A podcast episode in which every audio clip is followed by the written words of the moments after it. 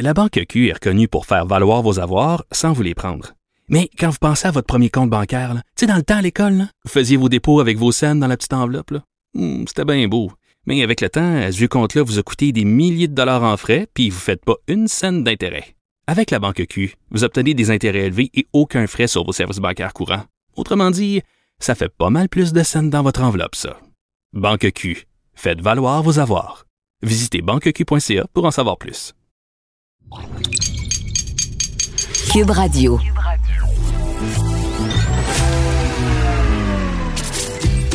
Caroline Saint-Hilaire. Caroline Saint-Hilaire. Un été pas comme les autres. Cube Radio. Bonjour, oui, Caroline Saint-Hilaire dans vos oreilles. Bon vendredi 26 juin fin de la première semaine pour moi à votre à, votre micro.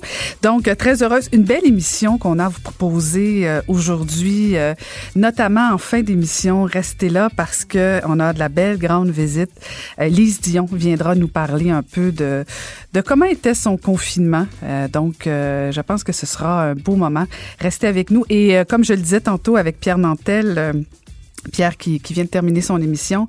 Euh, Restez aussi là parce que euh, après le commentaire de, de Varda Étienne, on va parler avec euh, quelqu'un qui a vécu euh, et qui vit toujours une situation assez assez triste avec Sunwing, non pas Air Canada, parce que vous avez vu que Air Canada nous apprenait qu'ils sont gentils, ils remboursent ils remboursent pardon les clients européens et non pas ceux pas les Canadiens. Alors bien sûr, on voulait parler avec Air Canada pour nous parler de cette annonce là et vous êtes pas surpris de savoir que malheureusement Air Canada ne fera pas de commentaires supplémentaires. Et on s'est dit, dans le fond, dans le fond, allons parler au vrai monde plutôt que de parler à des porte-paroles ou des entreprises et euh, essayons de connaître la réalité de certaines personnes euh, avec les compagnies aériennes. Alors, euh, on va parler avec Annick Saint-Pierre un petit peu plus tard qui va nous raconter son histoire et rester à l'écoute.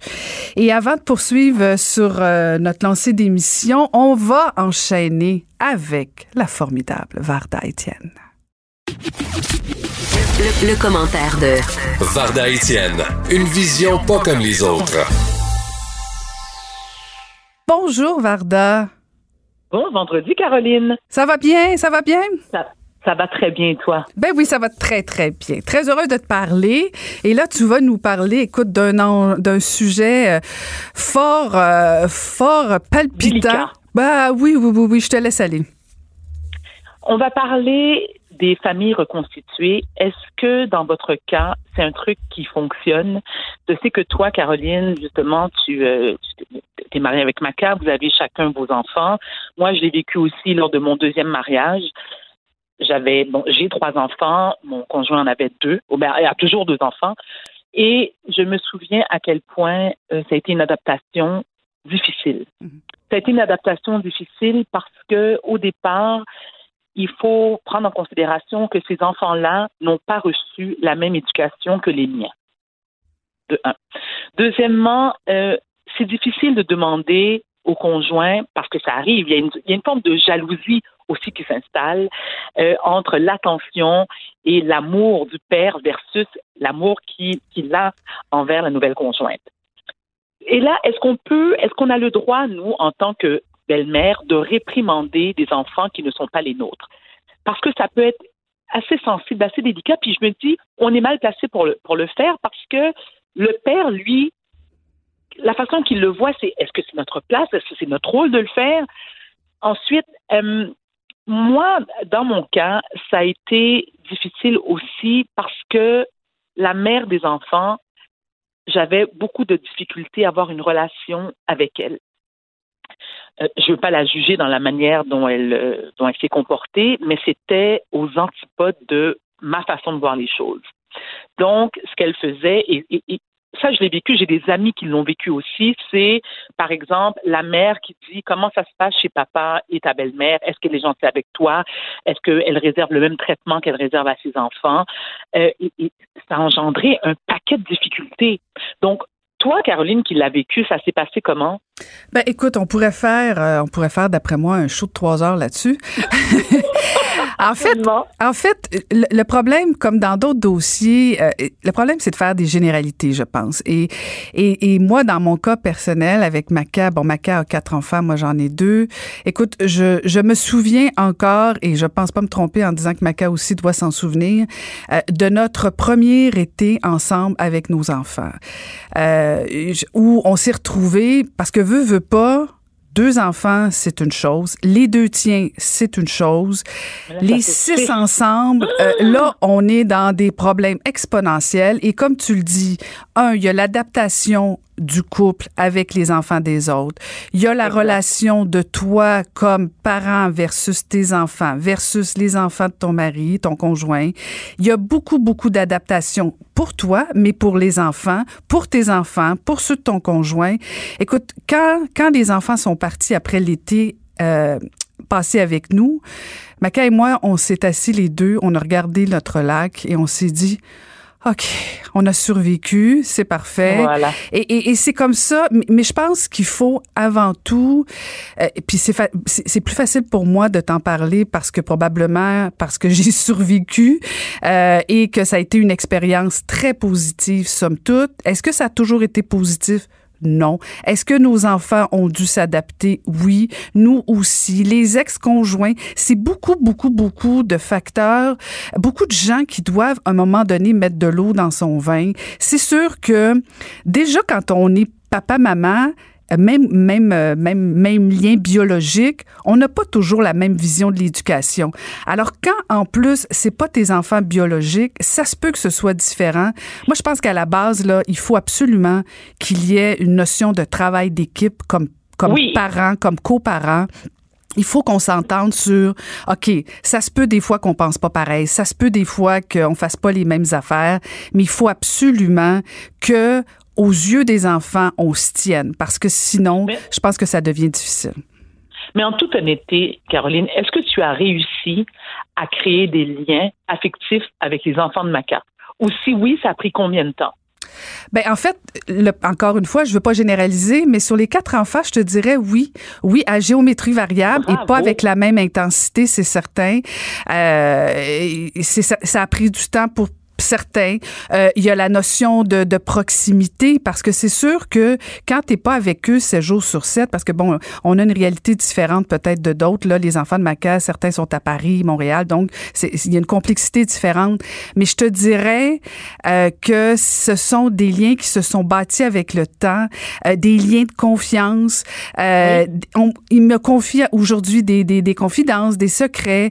Euh, tu sais, par exemple, ils sont venus à Noël. Je suis sortie avec les enfants de sans que lui vienne. Alors oui, mais ça a pris du temps.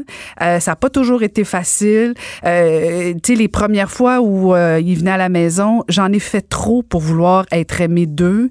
J'ai appris que c'est pas comme c'est pas comme ça qu'il faut faire. Il faut donner du temps. Exact. Et c'est pas c'est pas bien. Oui.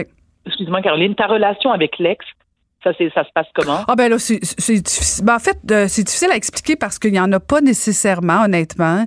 Euh, mais on a de bonnes relations courtoises et euh, Maca a de très, très bonnes relations avec le papa de mes enfants. Ça n'a pas été des, des relations conflictuelles. Euh, c'est, mais mais tu sais, Varda, le problème, c'est de vouloir imposer des choses. Tu sais, quand on met au monde des enfants, et puis moi, ça, ça pourrait être un autre sujet. De, et là, c'est moi qui est en train de tomber en psychothérapie plutôt que toi faire une chronique, là. mais mais cela, cela étant dit, ce que je veux dire, c'est que on prend pour acquis que parce qu'on met des enfants au monde, il faut les aimer spontanément.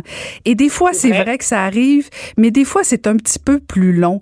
Et c'est un peu la même chose avec les enfants euh, de, ton conjoint. C'est peut-être des fois, c'est des fois c'est spontané. Tu as des coups de cœur, des coups de foudre avec un des enfants, puis des fois l'autre un petit peu moins. Mais il faut donner du temps au temps. Mais écoute, j'en parle, puis ça me rend émotive parce que des fois, t'as beau essayer, et c'est souvent l'une des raisons pour lesquelles, euh, l'une des raisons pour lesquelles le couple peut s'effondrer. Parce que justement, il y a eu, et, et je pense aussi, je pense que les hommes ont beaucoup plus de facilité à accepter les enfants de la nouvelle conjointe que le contraire. Je pense que les femmes, on a notre côté germaine contrôlante qui fait en sorte qu'on se dit non, ça fonctionne pas de même, puis ce sont mes enfants, puis ça va, tu sais, c'est my way or the highway, encore une fois, par le mot d'anglicisme. C'est pas, c'est pas évident. Il faut qu'il il faut que l'amour soit excessivement présent au sein du couple. Euh, il y a beaucoup d'eau à mettre dans son vin, et pour tous ceux et celles qui réussissent à le faire, je leur dis bravo, je leur lève mon chapeau. Mhm. Oui, puis ça, ça prend beaucoup de maturité, puis il y a des histoires d'horreur effectivement, puis c'est pas c'est pas simple non plus, t'as des euh, t'as des mamans, t'as des papas. Caroline. Comment? Il y a une question d'âge, il y a une question d'âge aussi. Bien sûr. Lorsque les enfants sont, sont adultes et qu'ils ont quitté le nid familial, que tu les vois une fois de temps en temps lorsqu'il y a une occasion comme Noël ou Pâques ou peu importe l'occasion, ça se passe bien. Mais si dans ton cas, tu as des enfants adultes et ton conjoint a des enfants en bas âge, eh boy, Mhm, mhm, euh, c'est- c'est c'est pas facile. mhm, mhm. C'est vraiment pas facile. Ah non, c'est certain. je, je suis pas sûre que je serais prête à le revivre, honnêtement. Ah non, ben ça, de toute façon, il y a, il y y a un temps pour chaque chose. Mais, mais euh, effectivement, c'est pas la même réalité non plus. Puis il y a, il y a la notion de durée. Est-ce que euh, tu as quitté le papa ou la maman de, de tes enfants pour l'autre personne? Et l'autre personne a toujours aussi le côté sombre de dire, ben tu m'as volé mon papa, tu m'as volé ma maman. Euh, Oui. Et ça aussi, c'est différent que si le couple, euh, les, les, les parents sont séparés depuis longtemps, ça se fait sereinement. Ça prend une contribution de la part de, de l'ex. Tu sais, il y a beaucoup de La relation facteurs. avec les enfants. Ben oui, ben Est-ce oui. que ça veut dire que mes enfants vont s'entendre avec les enfants de mon nouveau conjoint? Hum, non, non. Pas nécessairement. Pour ça je dis, moi, je, chapeau bas à tous ceux et celles qui réussissent. Mais Varda, c'est la même chose entre frères et sœurs. Des fois, tu t'entends bien avec ton frère et ta sœur. Des fois, tu- ça marche pas. T'as aucun lien. T'as aucun. Le seul lien, c'est le fait que, que vous avez les mêmes parents. Mais ça se peut Mais t'as qu'il. pas le choix. T'as pas le choix de faire un effort, Caroline. Quand c'est, quand, je veux dire, quand c'est la même fratrie, t'as pas le choix de faire un effort. Mais pourquoi t'aurais pas la même Pourquoi t'aurais pas le même pas choix de dire je vais faire un que effort pas parce parce que, parce que, je veux dire, de la même façon que Caroline, pour moi, je ne conçois pas l'idée, et je suis très honnête dans ma réponse, je ne conçois pas l'idée d'aimer les enfants de mon conjoint autant que les miens. Pour moi, c'est impossible. Impossible. Il n'y a personne- rien pour moi qui bat le lien de sang. Mais Varda, personne te dit que tu es obligé de les aimer autant, mais tu es obligé de les accepter, tu es obligé de faire un effort. Je veux dire, ça vient avec le conjoint. Comment tu peux ne pas aimer ou au moins faire un effort d'aimer les enfants de la personne que tu choisis d'aimer?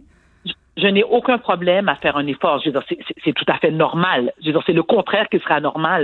Mais il y a des fois, Caroline, comme tu me dis, la, la chimie n'est pas là. Mhm. T'as beau essayer, la chimie n'est pas là. Donc, on fait quoi? Et moi, je ne peux pas demander, ou je, ne- je ne pourrais pas demander à un conjoint de choisir entre moi et ses enfants. Ça serait complètement égoïste, irrespectueux envers lui Ben oui, et c'est ses impossible. enfants. C'est impossible de demander ça. Donc, euh, oui, c'est un sujet qui, euh, qui beaucoup de réflexion. Oui, oui, oui, oui. Puis je suis certaine qu'on pourrait réunir euh, des psychologues autour d'une table, mais euh, effectivement, c'est euh, c'est un exploit de réussir, mais je pense qu'à la base, une certaine maturité, ça aide. Absolument. Caroline, j'en profite pour te dire bravo pour la semaine. Ah, ben merci, merci. championne. Merci, c'est très agréable de te parler. J'ai déjà hâte à lundi. Sois sage en fin de semaine. Écoute pas trop tes voisins. Hein. Non, mais je me mets en costume de bain juste pour toi, Caroline. Ah, tu m'énerves, tu m'énerves, tu m'énerves. Bye, bonne fin de semaine. Bye, merci. merci Varda. Bye. La Banque Q est reconnue pour faire valoir vos avoirs sans vous les prendre. Mais quand vous pensez à votre premier compte bancaire, tu sais, dans le temps à l'école, vous faisiez vos dépôts avec vos scènes dans la petite enveloppe. là. Hmm, C'était bien beau. Mais avec le temps, ce vieux compte-là vous a coûté des milliers de dollars en frais, puis vous ne faites pas une scène d'intérêt. Avec la Banque Q, vous obtenez des intérêts élevés et aucun frais sur vos services bancaires courants. Autrement dit, ça fait pas mal plus de scènes dans votre enveloppe, ça. Banque Q. Faites valoir vos avoirs. Visitez banqueq.ca pour en savoir plus. Pendant que votre attention est centrée sur cette voix qui vous parle ici, ou encore là, tout près ici, très loin là-bas, ou même très, très loin. Celle de Desjardins Entreprises est centrée sur plus de 400 000 entreprises partout autour de vous. Depuis plus de 120 ans, nos équipes dédiées accompagnent les entrepreneurs d'ici à chaque étape pour qu'ils puissent rester centrés sur ce qui compte, la croissance de leur entreprise. Caroline, Saint-Hilaire. Le divertissement radio de vos vacances. Cube Radio. Et oui, euh, on, on, a appris qu'Air Canada modifiait sa politique de remboursement et euh, allait rembourser ses clients, mais attention, attention, chers amis canadiens, n'allez pas tout de suite demander votre remboursement. C'est seulement les clients euh, européens. Et euh, ça nous a donné l'idée de, de, de, vouloir parler avec les gens d'Air Canada, mais bon, malheureusement, ils sont pas disponibles. Et après tout, c'est peut-être une bonne nouvelle. Dans le fond, on va aller parler avec du vrai monde qui vivent la réalité de ne pas se faire rembourser leur billet d'avion. Et euh, j'ai hâte que vous entendiez la prochaine histoire parce que elle aurait pu être très, très, très belle, mais finalement, elle, elle finit tristement. Et on va aller rejoindre une musicienne qui devait se marier, euh, Annick Saint-Pierre. Bonjour, Madame Saint-Pierre. Bonjour à vous. Donc, racontez-nous votre histoire euh, avec, avec Sunwing. Oui, ben en fait, nous, on avait acheté un voyage de groupe, euh, près d'une trentaine de personnes. On devait quitter le Québec le 19 mars pour se marier le 23 mars à Cuba. Et euh, le retour se faisait le 26 mars. Alors, euh, pendant près d'un an, on a préparé ce voyage-là. Euh, on a réuni le groupe, les amis, la famille et tout ça. Il faut comprendre que dans tout ça, il y a des gens qui ne voyagent pas habituellement. Euh, qui n'ont pas acheté un voyage, qui ont acheté un mariage. Mm. Et puis, euh, finalement, ben, vers le 13-14 mars, c'est là qu'on a commencé à entendre parler que le coronavirus était rentré ici au Québec, au Canada. Euh, c'était surtout par le gouvernement Legault. Euh, mais par contre, au niveau du gouvernement canadien, il n'y avait pas eu d'interdiction de voyager. Donc là, on était dans une confusion totale pendant quelques jours à savoir qu'est-ce qui se passe, est-ce qu'on part, est-ce qu'on ne part pas? Il y a des gens dans le groupe qui qui ne voulaient plus partir, il y a des gens qui voulaient partir. Déjà en partant, ça, ça allait pas très bien. Et euh, le samedi 14 mars, on a su qu'on ne pouvait plus partir parce que finalement, le gouvernement canadien avait émis euh, euh, sa politique de ne pas sortir du pays en autant que possible. Donc, là, on ne devait plus nécessairement aller en voyage. Ça a été annulé. On avait reçu aussi de notre agent de voyage une confirmation par courriel que Sunwing remboursait tous les voyages de notre groupe. Par contre, quelques jours plus tard, le gouvernement euh, a émis un nouveau règlement pour les, les compagnies aériennes qui était de ne pas rembourser, mais plutôt de, donner un crédit voyage aux voyageurs. Alors, malgré qu'on avait eu une confirmation de remboursement, ils sont revenus sur leur décision et nous ont dit qu'on aurait un crédit voyage. Et là, ben, ce crédit voyage-là euh, a des, restrictions que je considère qui n'ont pas de bon sens.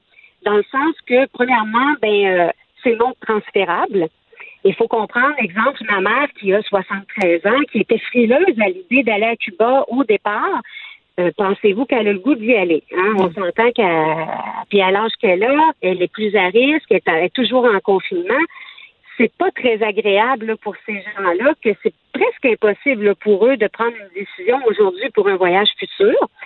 Euh, il y a beaucoup de gens aussi qui sont dans, dans l'insécurité financière. Il y en a qui n'ont même pas encore euh, recommencé à travailler. Euh, bon, donc déjà que ce soit non transférable, c'est pas très agréable. deuxièmement, c'est même agence de voyage, même compagnie aérienne et même hôtel. Nous, on avait un hôtel qui était un 4 étoiles et demi. Peut-être que dans un an, si on décidait de repartir, parce qu'il faut, il faut repartir éventuellement pour se marier, euh, ben, on aurait peut-être choisi un hôtel à moindre coût pour que tout le monde puisse venir. Mais là, dans la situation, on n'a pas le choix de prendre cet hôtel-là. Et euh, c'est valide pour deux ans. On s'entend que deux ans, dans la situation présente, euh, on peut pas planifier là, pour euh, le mois de janvier, février, mars qui s'en vient. On ne sait même pas s'il n'y aura pas une deuxième vague. Donc, il n'y a aucun invité qui va vouloir confirmer sa présence. Et de plus, ben, tu sais, on s'entend qu'un voyage dans le sud, on part pas euh, au mois de juillet. Hein? Mhm. C'est, ça a beau être deux ans, ça a l'air beaucoup deux ans, mais quand on considère qu'on voyage entre novembre et avril, ça donne pas beaucoup de, de lousse là, pour reprendre ce voyage-là. Et, c'est un petit peu ça notre histoire. Et là, c'est incroyable. Et là, ce que vous nous dites, c'est que euh, dans le fond, Sunwing vous dit vous devez aller au même hôtel avec Sunwing, bien sûr. Et ça, c'est comme mhm. ça pour vous et pour tout le monde qui avait acheté des billets, pour les 27, les 26 personnes? Exactement. on n'a pas le choix. C'est euh, euh, par contre, on n'est pas obligé de tous partir ensemble. Ah ben ils sont gentils. Ben, quand même, mais c'est pas ça qu'on veut. Nous, on voudrait partir ensemble. On voudrait euh, replanifier notre voyage, notre mariage. Mais là, dans puis tu sais, on s'entend qu'un un voyage à planifier, c'est on part pas quand on veut. Parce que quand on appelle à l'hôtel avec euh, par l'agente de voyage, elle, elle offre des dates que nous, on aimerait, mais c'est l'hôtel qui nous dit s'il y a une disponibilité de mariage. Alors, comme euh, ça a pris deux, trois dates avant qu'on puisse savoir qu'on partait du 19 au 26 mars euh, cette année. Alors, là, c'est pas évident. On avait déjà choisi, on avait déjà été capable de, de réunir le groupe, mais là, en tout cas, ça s'avère assez difficile pour l'avenir, euh, même comme nous, on est deux musiciens, on est dans la musique, euh, dans la production euh, de spectacles. Euh, on ne sait pas de quoi va être composé la prochaine année, euh, même les prochaines années. Alors, juste de, de penser à retourner là-bas pour se marier, c'est c'est pour nous une grosse histoire. Là. euh. Je Et comp- moi, je me dis, ben, j'ai toujours ma robe là, qui m'attend dans mon garde-robe. Ben, je comprends, je comprends. On, on- on veut célébrer ce moment-là. Et, et sans être indiscrète, combien ça a coûté tout ça? ce- combien ça vous a coûté ce voyage-là? Ce non-voyage? Euh, oui, ce non-voyage, euh, c'était environ 1200 par personne. Donc, on- c'est environ euh, 30 000 là, euh, dollars. Puis, je veux pas, bon, on avait engagé des frais aussi là-bas euh, à notre hôtel où on devait aller. Par contre, là-bas, ils ont été très indulgents. Ils nous ont rien fait payer d'avance. là. Ok. Puisqu'on avait tout réservé, ils ont été extrêmement gentils. Euh, L'agence de voyage a été euh, très gentille, était très, très choquée, elle aussi, de cette situation-là. Mais comme elle, elle nous disait, elle avait les pieds et les mains liés. Euh, C'est vraiment Sunwing là, qui a la décision finale de tout ça. Puis leur décision, après nous avoir confirmé un remboursement, euh, ils ont changé leur fusil d'épaule après la loi qui a été passée là, par le gouvernement. Ben c'est ça, la- l'affaire, c'est que vous aviez la confirmation. Si le gouvernement canadien n'était pas intervenu, vous auriez eu votre remboursement, vous, vous auriez pas eu ce problème-là. Exactement, c'est ça. Fait que comment, comment vous sentez euh, aidé de la part euh, de Justin Trudeau et du gouvernement? C'est, vous devez pas le bénir tous les soirs? Il sera Non, pas invité au mariage, selon moi. Non, non, je penserais pas qu'on l'invite. euh, il serait pas très bienvenu. Mais euh, ben, je vous dirais que là, on a fait de- évidemment euh, une plainte à l'Office de la protection du consommateur. En fait, on a envoyé un premier message au départ pour expliquer notre situation. Euh, vous comprenez que si on était juste moi et mon conjoint à être partis à un voyage de plaisance, puis qu'ils nous, auraient- donné un crédit voyage au même montant. Mhm. Et là aussi, ce que je vous ai pas dit dans les conditions de crédit voyage, c'est que si le voyage dans un an ou deux coûte plus cher, on doit payer la différence. Ben voyons Et donc. coûte moins ben oui, puis s'il coûte moins cher, il ne nous rembourse pas la différence. Fait que ça, ça fait aussi partie des critères que, que je trouve que ça n'a pas de bon sens. Parce que c'est sûr, bon je ne veux, pas vous- pas décevoir, mais c'est certain que ça va augmenter. On, on voit les billets d'avion, c'est sûr, sûr, sûr. On, on voit dans les restaurants des taxes là, COVID. Alors, c'est certain que Sunwing va augmenter euh, ses billets d'avion. Mais c'est sûr. Et quand on, nous, on est allé voir, quand on a vu qu'on avait un crédit voyage, on est allé voir les conditions pour pareille date, et euh, c'était un 500-600 pièces plus cher. Puis Là, on s'est dit, ben voyons donc, il y a des invités qui ont eu de la difficulté à payer ce voyage-là. On s'entend que c'est un luxe qui se payait, puis c'était parce qu'on se mariait. Ils seraient jamais partis de leur plein gré.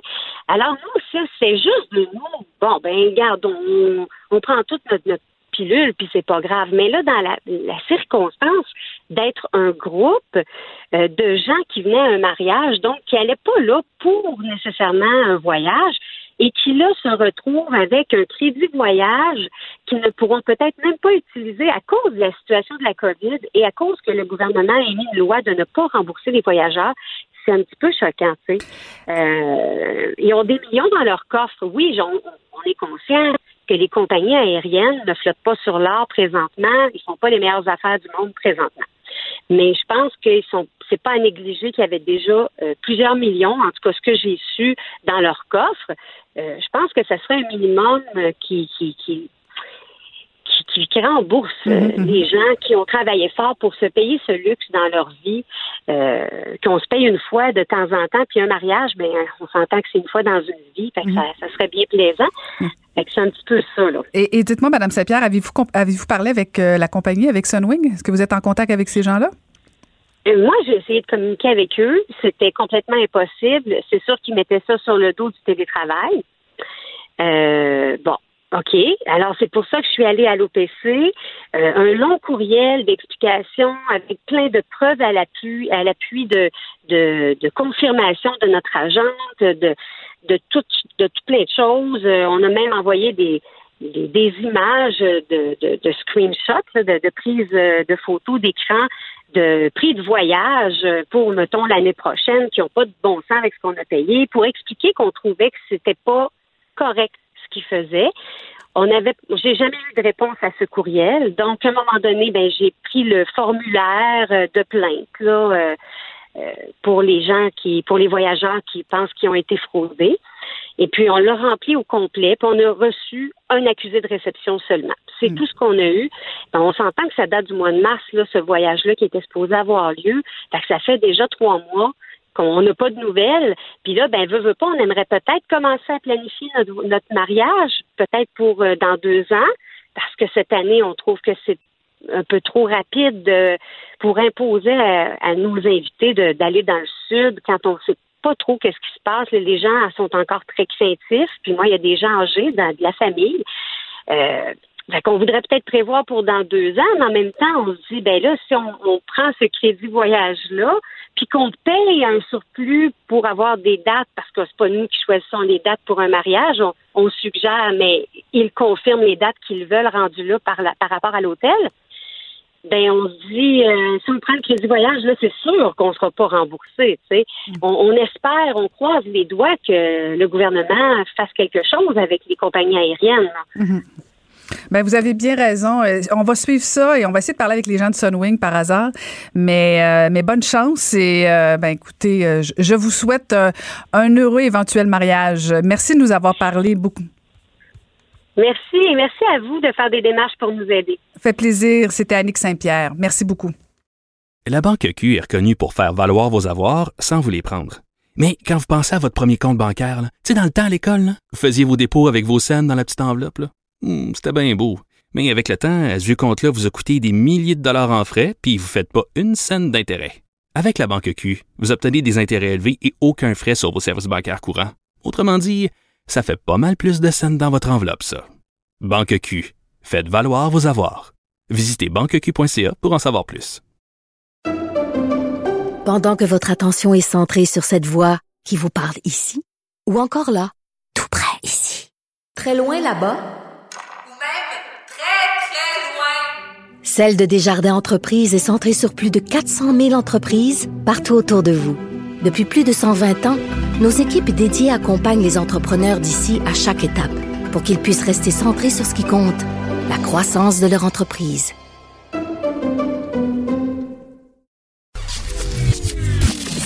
Caroline Saint-Hilaire. Pas d'enveloppe brune, pas de lobbying. Juste la vraie bonne radio, dans les règles de l'art. Cube Radio. Il est chroniqueur au Journal de Québec, Journal de Montréal aussi. On va aller le retrouver, Claude Villeneuve. Bonjour, Claude. Bonjour Caroline, ça va bien? Oui, ça va très bien, merci. Alors, euh, tu, tu, tu vas nous faire un bilan, euh, un bilan. En fait, non, tu vas nous parler de la fin des bilans quotidiens du gouvernement euh, Legault. Oui, ben effectivement, je pense qu'on a été nombreux à être surpris euh, d'apprendre ça hier, là, alors qu'on était encore un petit peu dans l'ambiance du férié, qu'on nous annonçait ça avant le point de presse, euh, euh, qui devait être un des derniers points de presse du docteur Horacio Arruda, qu'on n'aurait plus droit à ce bilan quotidien-là là, pour nous dire euh, le nombre de nouveaux cas, le nombre de décès euh, reliés à la COVID-19. Ça a été suivi plus tard par les annonces, la, la dernière étape de déconfinement là, avant l'été. Là, donc, euh, on sent qu'on voulait un petit peu fermer les livres avant de partir en vacances là, du côté de la santé publique. Euh, moi, je, je, bon, je, puis je suis pas le seul. Il y a beaucoup d'intervenants qui ont réagi. Je trouve ça un peu inquiétant là, cette décision-là là, de, de, de mettre fin au bilan quotidien ce stade-ci. Pourquoi? Ben écoute, c'est on le voit, euh, écoute, ça n'a pas dû t'échapper non plus, le- l'espèce de ressurgence du virus qu'il y a dans le sud des États-Unis présentement. Euh, en Europe, en France notamment, il y a des petits signes inquiétants. Euh, je trouve que c'est important de garder en tête, de, faire en sorte que les Québécois gardent en tête que cette menace-là existe encore. Puis, ben écoute, on, a tous dû le constater, je suis sûr que nos auditeurs vont avoir des, exemples en tête. La distanciation sociale, présentement, pas tant, hein, dans, mm-hmm. les lieux publics, dans les rassemblements, les gens ont hâte de se retrouver. Euh, je, je, crains qu'en n'entendant plus parler euh, de la non seulement on n'en entend plus, parler quotidiennement de la COVID-19, on va l'oublier, elle va devenir encore plus lointaine pour nous. Ça fait aussi en sorte que euh, si là, on commence à avoir des premiers soubresauts de retour de la maladie à la faveur des rapprochements entre les gens, ben on, ça va prendre quelques jours avant qu'on s'en rende compte. Le docteur Arruda a bien dit que ça reviendrait quotidiennement si un jour si la deuxième vague commençait. Mais euh, j'ai peur qu'on manque le début d'une couple de jours si on a perdu l'habitude de nous faire une mise à jour quotidienne. OK, mais Claude, si en même temps on, a des chiffres euh, tous les jours qui euh, un décès, zéro décès, quatre décès, 15 hospitalisations, est-ce qu'on vient pas renforcer le message qu'il n'y en a plus de pandémie non plus? Ben, c'est, oui, c'est un peu ce que le docteur Arruda fait valoir. C'est qu'avec des chiffres quotidiens, on perd la, la vie d'enfant. Mm-hmm. Une journée, il n'y en aura presque pas. Une journée, il va en avoir beaucoup plus. Mais bon, on le sait aussi, on l'a vu, là, parfois, le, le, bilan du quotidien inclut en fait des décès qui sont survenus dans les jours précédents. Donc, c'est pas c'est pas d'une précision absolue. Euh, écoute, c'est sûr que la santé publique, ils ont eu des questions à se poser, mais euh, à tout le moins, euh, le, nombre de, cas quotidiens, le nombre de, nouveaux, nouvelles personnes qui ont été diagnostiquées, ça nous fait quand même garder en tête qu'à chaque jour, il y en a encore des Québécois qui vont faire le petit test du q et qui se font rappeler pour se faire dire que, c'est positif. C'est pas disparu, la maladie. Moi, j'aimerais en tout cas, quand je me promène dans les parcs, dans les rassemblements familiaux, j'ai pas l'impression que les gens gardent ça en tête présentement. Ouais, je suis pas, d'accord avec toi, Claude. Moi, je, je, j'étais un peu tannée, justement, qu'on en parle euh, peut-être un peu trop tous les jours. On le voit que c'est en baisse. Peut-être qu'effectivement, ça fait que on baisse un peu la garde et c'est peut-être au niveau de la publicité à ce moment-là qu'il faut renforcer le message plus que euh, des bilans quotidiens. Toi, dans le fond, en fait, la ligne que j'entends beaucoup, c'est qu'on a, on a l'impression que c'est un manque de transparence de la part euh, du gouvernement et de la, de la santé publique sur le fait qu'on veut pas nous donner les chiffres. Et corrige-moi si je me trompe, mais je pense que juste au Québec euh, qu'on on cesse les, les, données quotidiennes, l'information quotidienne euh, au niveau de, des, bilans. Mais je, je, moi, je, je vois pas de problème là. Je comprends pas le, le tollé que je peux lire un peu partout sur le fait que ça n'a pas de bon sens de pas dire ça tous les jours. Ça fait pas plaisir aux journalistes, ces chiffres-là, dans le fond, Claude. ça, ça, vous donne un peu de matière pour écrire des chroniques puis faire du millage. C'est pas ça, un peu? Ben, c'est sûr qu'il y a de ça. Puis tu as vu, bon, justement, un des textes que j'ai lu ce matin, c'est celui de, la concurrence, Patrick Lagacé, dans la presse, qui dit, ben, c'est ça, il a beaucoup sur la manière de transparence. Et euh, on en parle justement du fait que le Québec va être le, dernier, euh, le premier pays finalement qui va arrêter de faire des bilans quotidiens. Puis c'est sûr qu'à un moment donné, bon, soit euh, là, pour les, les, les, euh, les, gens qui sont dépendants de l'information comme moi, là, à, tous les jours, autour de 11h30 midi, j'ai mes trois quatre notifications du Journal de Montréal, de la presse, du Canada mm. qui rentrent puis qui me, qui me donnent le bilan quotidien. Donc, c'est sûr que c'est venu un peu rythmer hein, notre notre quotidien. Puis là, ben, on n'a plus notre logo, notre Arruda à, à tous les jours là, pour nous donner du nouveau, parce que c'est vrai qu'il se passe plus grand-chose de neuf. Mais moi, ma crainte, c'est que c'est que si la ressurgence finit par arriver, euh, on va mettre quelques jours à s'en rendre compte. Parce que tu vois, là, présentement, c'est. Mettons que c'est en train de se passer la deuxième vague, ben, c'est dans 15 jours qu'on va le savoir. Quand il va y avoir des gens qui vont être allés se faire dépister puis qui vont avoir eu des tests positifs, il, va y avoir un délai. Euh, en tout cas, mm. j'espère que si c'est pour arriver, la santé publique va s'en de bord rapidement puis qu'ils vont euh, qui attendront pas le jeudi qui vient pour nous avertir que c'est en train de se passer. Mm-hmm. Et selon toi, il reste quoi là, du confinement? il nous reste quoi? Ben, écoute, c'est un, peu ce que, ce que je disais tout à l'heure, il reste pas grand-chose. Hein, tu le vois, bon, bon tu l'as vu, l'annonce hier du docteur Arruda, c'est que finalement, tout est déconfiné, sauf les grands rassemblements extérieurs, les festivals. Euh, les, euh, les combats extrêmes, les combats euh, de, de, boxe, par exemple, les, combats de, compétition. Bon, moi, je, je suis pas tête du genre. il y a sûrement des gens qui sont déçus toutefois. Et les cas de vacances. Alors, pour le reste, on est en théorie déconfiné, mais avec des règles qui sont très, très, très difficiles à appliquer. Tu as vu les tenanciers de bar qui disent, ben là, la, la nature d'un bar, aux gens de rester assis à deux mètres, de pas danser, ça va être difficile à appliquer. En pratique, moi, je je le constate, je sais pas si c'est ton cas aussi. Euh, j'ai vu des amis ces derniers temps, puis la règle du 2 mètres, euh, en théorie, d'un point de vue scientifique, ça fonctionne. Si les gens sont à 2 mètres, elle ne circulera plus la maladie. En pratique, quand les gens ont une coupe de verre dans le nez, les garder à 2 mètres, bonne chance. on s'en souvient plus, ça disait quoi, un 2 mètres? on, on, a tellement faim les uns des autres, je vais permettre de le dire comme ça, on a envie d'être proche, on a mm. envie de se toucher, on a envie de se voir.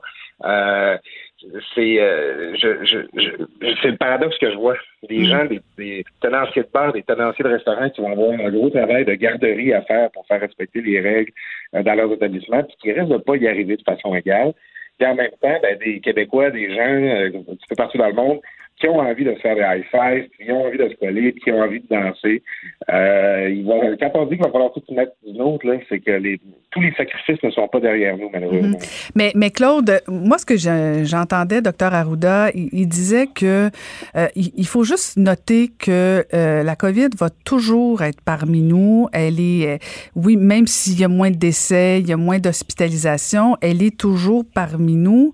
La seule affaire, c'est que on arrive à la contrôler alors, même si euh, tu prends tes amis dans tes bras, ça se peut que oui, quelqu'un l'attrape et tout ça. Ce qu'il faut éviter, c'est que ça devienne euh, de grosses éclosions et que euh, on n'arrive pas à fournir en termes de ressources. mais je pense que il faut peut-être, c'est un peu peut-être, puis là je, fais une, une, analogie avec un peu un enfant où tu dis ok, j'apprends à vivre avec une nouvelle réalité. on a développé des réflexes j'espère, au niveau de, de l'hygiène, au niveau de la santé, euh, de dire, bon, on se lave plus les mains, on fait plus attention. Ça se peut que le 2 mètres soit pas respecté, mais en même temps, euh, on, est plus sensible. Euh, peut-être que ça va aider à gérer la pandémie, non? Oui, ben ça, il faut le dire quand même qu'il y, y, a tout un travail invisible qu'on a fait au Québec aussi depuis le mois de mars. La capacité de, test, de test a augmenté considérablement.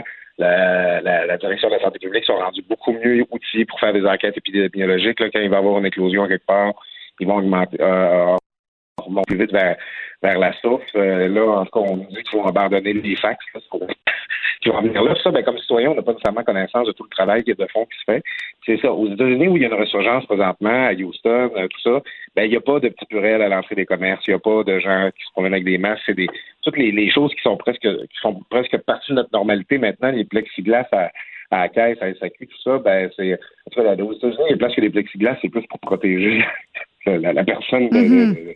des coups d'armes à feu. Là, Donc, euh, ils sont pas dans le même état d'esprit. Ici, on s'est quand même doté d'une infrastructure qui fait en sorte qu'on est mieux outillé à faire face à une deuxième vague. C'est mm-hmm. ça qui fait en sorte que les autorités sont quand même conscientes de nous déconfiner.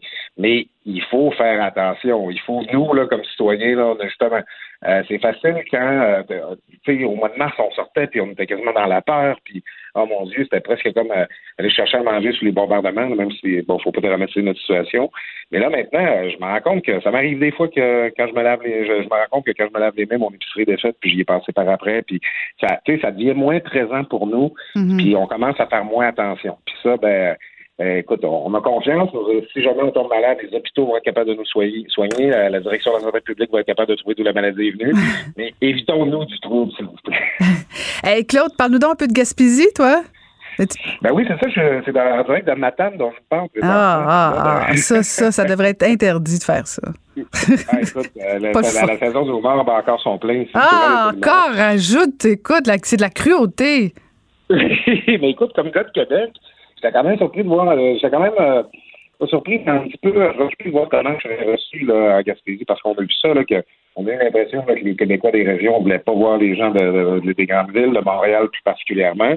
Euh, puis là, ben, je me disais, est-ce que les gens vont être inquiets? Ça va être quoi l'état d'esprit ici? Puis écoute, euh, c'est, cute au bout. Caroline, en, en rentrant à Matane, je ne sais pas si tu connais le coin un peu, mm-hmm. il y a une, une, immense, baleine là, qui annonce l'entrée du camping de la baleine.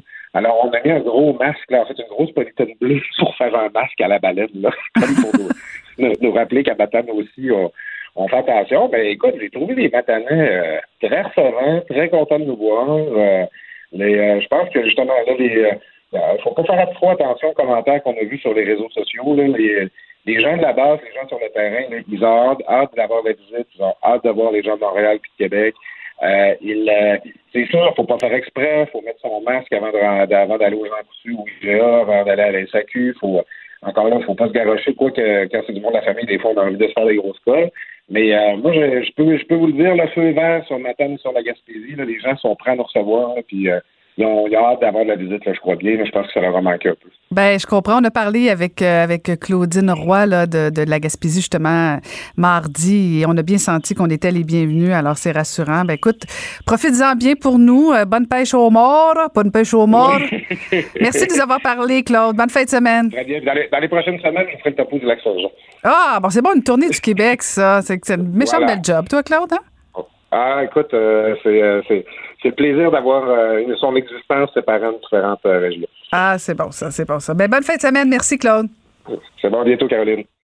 La Banque Q est reconnue pour faire valoir vos avoirs sans vous les prendre. Mais quand vous pensez à votre premier compte bancaire, tu sais, dans le temps à l'école, là, vous faisiez vos dépôts avec vos scènes dans la petite enveloppe. là. Hmm, C'était bien beau. Mais avec le temps, à ce compte-là vous a coûté des milliers de dollars en frais, puis vous ne faites pas une scène d'intérêt.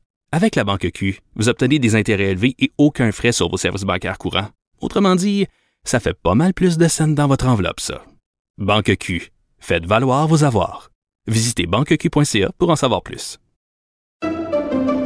Pendant que votre attention est centrée sur cette voix qui vous parle ici, ou encore là, tout près ici, très loin là-bas, Ou même très, très loin. Celle de Desjardins Entreprises est centrée sur plus de 400 000 entreprises partout autour de vous. Depuis plus de 120 ans, nos équipes dédiées accompagnent les entrepreneurs d'ici à chaque étape pour qu'ils puissent rester centrés sur ce qui compte, la croissance de leur entreprise.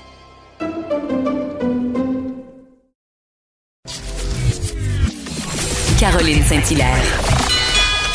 Elle a des antennes partout dans les coulisses de la politique. Cube Radio. Un été pas comme les autres.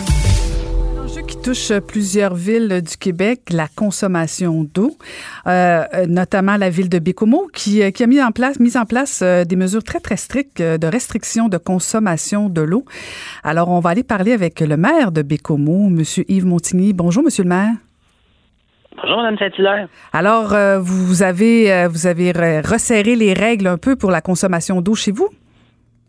En fait, le règlement existe déjà quand même. Par contre, euh, vous savez, on faisait pas d'inspection là euh, des rues de Bécomo. Euh, la réglementation est là, mais on, on faisait, euh, moi je dirais, appel à la bonne foi des citoyens. Par contre, on a une ville de 22 000 habitants et on a la consommation d'eau d'une ville de 40 000 actuellement. Je comprends qu'il fait très beau. hein. Vous savez que sur la côte nord, à ce temps-ci de l'année, normalement, on a des périodes de pluie plus intenses. Et on n'a pas toujours une belle saison comme on a là. C'est vraiment l'été des décollés de bonheur. C'est formidable pour la vie citoyenne puis pour les touristes qui viennent nous voir. Mais, mais vous savez, au niveau de la consommation d'eau, les pelouses ont tendance à jaunir. Alors les gens, là, ben, ils ont tendance à vouloir préserver leur belle pelouse verte. Alors, ils arrosent beaucoup. Fait qu'on se retrouve dans une situation actuellement où ben, il y a des gens qui arrosent en plein après-midi, même si le soleil tape, puis l'eau, ben, elle s'évapore rapidement, puis elle rentre très peu dans le sol. Fait que c'est pas très efficace. Donc, vous avez décidé d'augmenter les inspections et de donner des contraventions à vos citoyens? Ce serait pas populaire pour les prochaines élections, vous, là? là? C'est sûr que c'est pas populaire. Par contre, c'est important parce qu'on a une usine de traitement d'eau potable qui est flambant neuve. Là. On l'a, on l'a terminée il y a deux ans, mais elle n'a pas la capacité pour 40 000 citoyens. On avait eu l'autorisation de faire une usine avec euh, les subventions du gouvernement, faire une usine de 27 000 citoyens. Alors, vous comprenez que là, elle marche à pleine capacité. Ça occasionne, là, je dirais, des usures prématurées au niveau des équipements, des pompes, tout ça. Mais tu sais, nous, on peut pas banquer d'eau à l'approvisionnement parce que euh, on est dans la rivière Manicouagan. La rivière Manicouagan, là, c'est intense, pas comme un lac qui va se vider. Le niveau d'eau baisse pas parce que c'est des barrages, des grands barrages hydroélectriques. La Manicouagan, vous savez, c'est, c'est immense. Fait qu'il y a de l'eau douce amplement, puis elle s'en va dans le fleuve se mélanger à l'eau salée. Les gens ont tendance à penser qu'on a de l'eau à l'infini. C'est vrai, mais c'est le traitement qui est problématique. C'est pour ça, là, ça va occasionner des bris, des coûts, des augmentations. Fait que on veut s'assurer vraiment que les gens respectent les règles en vigueur. À date, on n'a pas donné de contravention. On a, euh, on a fait une intervention aujourd'hui d'un citoyen qui avait deux arrosoirs sur, sur sa, son voisin, l'autre son voisin puis la sienne, là, sur sa pelouse en avant. Qu'on a fait une intervention. Il a très il a collaboré. Euh, les agents me disent qu'il a collaboré tout de suite, qu'il a tout arrêté ça. Bon. Mais je vous le dis, là, si, quelqu'un collaborait pas, puis il met poigner une heure après un, un inspecteur municipal, c'est clair qu'il y aurait la, OK. qu'il y aurait la contravention. Mais donc, pour l'instant, il n'y en a pas eu, c'est seulement des avertissements, mais vous êtes plus présent sur le terrain, dans le fond, pour faire un peu de pédagogie puis de rappeler les, aux gens qu'il euh, y a, peut-être une consommation excessive actuellement là, à Bécomo. Ben, c'est exactement ça. Vous savez, on n'est pas tout seul. Rimouski faisait un peu la même affaire. Je parlais avec mon collègue Marc Parent. Il me disait que c'était intense chez eux, mais, mais chez nous, c'est vraiment la capacité de l'usine de, filtra- de filtration, de traitement des eaux, qui est vraiment, euh, qui, qui est là, est à, à pleine capacité. Mais je pense que c'est le problème de plusieurs villes parce que, bon, il y a eu la chaleur, bien sûr. Il y a la réalité Oui. que les gens sont plus à la maison. Donc, euh, est-ce que les enfants se baignent davantage? Est-ce que les gens ont plus de temps pour entretenir leur jardin, leur cours? Euh, je, je pense que c'est probablement un cumul de facteurs qui fait qu'il y a plus de Oui. consommation, là. Ben oui, vous savez, moi, j'ai déjà eu un magasin de piscine quand j'avais une vingtaine d'années avant de faire euh, de la politique, bien sûr. Puis je regrette de ne pas l'avoir aujourd'hui parce que j'en aurais vendu beaucoup. Sur la côte nord, cette année, il fait très beau. Il a fait 30, 32 il n'y a pas longtemps. Il faisait 26 hier. Alors là, je veux vous dire, il y a des gens qui remplissent leur piscine, évidemment, des achats de piscine neuve, tout ça. fait que, évidemment, ça fait ça. Ça consomme de l'eau. Mais là, vous aimez ça quand même être mère, là, un petit peu? Ah, je suis très heureux d'être maire. Je veux même me représenter pour la prochaine fois. C'est vrai. Quand on est là-dedans, on s'aperçoit que ça donne beaucoup de, ça donne euh, de l'espoir aux citoyens, puis on crée de la vitalité économique, puis on donne des services directs aux citoyens de proximité. Ben ça, ça, ça donne la piqûre, ça donne le goût d'y rester. Et parlant justement de vigueur économique, il y a la saison touristique. J'imagine que chez vous, euh, est-ce que est-ce qu'on est les bienvenus chez vous, les gens de Montréal et du, du? Ah, vraiment. Oui, vous allez bien nous traiter? vous dis, là, ben non seulement on vous traite bien, on vous, on vous attend, on espère que vous allez venir. Il y a de plus en plus de personnes qui viennent. Hier, euh, j'étais sur une terrasse au centre-ville. Il y avait beaucoup de monde de l'extérieur qui arrivait avec des masques. Puis euh, par la suite, ben, évidemment, à prendre une bière sur une terrasse, on l'enlève, on s'entend, c'est normal. Mais euh, il y, a, il y a pas mal de monde. Je parlais avec avec le directeur de Tourisme Côte-Nord qui me disait que dans les hôteliers, là, ils s'attendaient pas à une reprise aussi rapide. Mais la Côte-Nord, c'est une région vaste, plein air, nature, aventure. Fait que on peut être à deux mètres sans problème. Quand on va sur une plage ou qu'on va visiter, marcher en montagne ou visiter une attraction touristique, faire du kayak de mer, ben on est on est à deux mètres nécessairement. Puis avec l'immensité du territoire, euh, on n'a pas le choix. là. C'est une belle place à venir euh, avec des restrictions de deux mètres. C'est des grands espaces, euh, mais euh, je vais vous faire une confidence, Monsieur le maire. Je suis jamais allée à, à Bécomo. Ça a l'air de quoi votre centre-ville? Moi, je suis allé souvent à Longueuil, par exemple. Ah! Mais- ben, et, et schlang toi. Oui, mais je vais vous dire. Ça, ça vous fait plaisir, hein? C'est- aussi vivant qu'à Longueuil. Il y a moins de monde, par exemple. Hey, là, là l'ancienne mairesse va sortir, là. Attention, attention. C'est pour ça, que je, c'est pour ça que je vous dis ça. En fait, ici, c'est très vivant. Il y a des terrasses, il y a du monde, il y a de la vie, il y a de la vitalité. C'est sûr que c'est, un- une ville qui a vécu pas mal de, de pertes, euh, je dirais, de, de pertes démographiques dans les dernières années. Alors, on cherche à revirer ça de bord par dynamiser tout ça. Il y a des locaux de libre, c'est vrai, mais pas, pas tant que ça. Il y a pas mal de commerces de nature, plein air, aventure qui, qui, qui, qui font des belles affaires parce qu'on est une région de nature, plein air, aventure. Fait que je veux vous dire, euh, c'est vivant. Fait que si les gens viennent à Bécomo cet été, ils vont bien se rendre compte que la Côte-Nord, c'est une belle place de nature, plein air, aventure. Puis ils vont avoir le goût d'y revenir. Les campings sont pas mal pleins, je veux vous dire. Fait que si jamais il y a des gens qui veulent venir en camping, réservez tôt parce que déjà là, il restait, il restait pour la fin de semaine prochaine. Là, euh, j'ai, j'ai des amis qui viennent puis ils ont pris le, le dernier spot dans un des campings euh, à Bécomo. Fait que c'est, c'est ça. Dernière petite question avant de vous laisser aller, Monsieur le maire. Là. Euh, vous aviez demandé, euh, si je me trompe pas, euh, d'avoir un, vous aviez demandé à François Legault d'avoir un sommet sur euh, l'industrie forestière, si je me trompe pas? Oui. Oui, ça en est Ben où, non, ça, cette raison. En fait, ce que je voulais, c'était une rencontre au sommet régional de la Côte-Nord. Euh, maintenant, euh, c'est ça, les, les médias ont dit que c'était un sommet national, mais moi, c'était plus pour la région de la Côte-Nord. Vous savez pourquoi? Parce qu'on est affecté de façon intense par la tordeuse du bourgeon de l'épinette. Alors, on a eu avec l'UMQ plusieurs discussions. Euh, monsieur le maire, avec- Monsieur le maire, là, expliquez là, aux gens de Montréal, c'est quoi la tordeuse? là? oui. Hey, c'est une petite bébite, c'est une chenille qui mange tous les sapins et les épinettes. Fait qu'on fait du papier à, puis, du, bois d'œuvre pour construire nos maisons avec du bois. Mais ce bois-là, là, c'est un arbre avant. Puis quand la tordeuse, là, la petite chenille, elle mange toutes, toutes les épines, puis le, bois, il meurt, l'arbre, il meurt, puis il sèche. Puis là, ben, une forêt toute sèche, grise, grise, grise, ben là, le feu, il prend. Ça fait des incendies immenses comme on a vu au lac Saint-Jean. C'est vraiment, euh, puis à Côte-Nord, on, on a déjà eu des feux immenses. là. Euh, en 2005, on a failli y passer. Euh, c'est vraiment ce que ça fait, c'est que la forêt vient morte. Fait que, le carbone que l'arbre a emprisonné, ben il se retrouve à se sans retourner dans l'atmosphère. Donc, la prise du carbone que fait l'arbre, c'est parfait pour notre environnement. Ça mange du CO2. Mais quand cet arbre-là, il meurt par la tordeuse, ben, ça libère le carbone dans l'atmosphère, puis ça augmente l'effet de serre.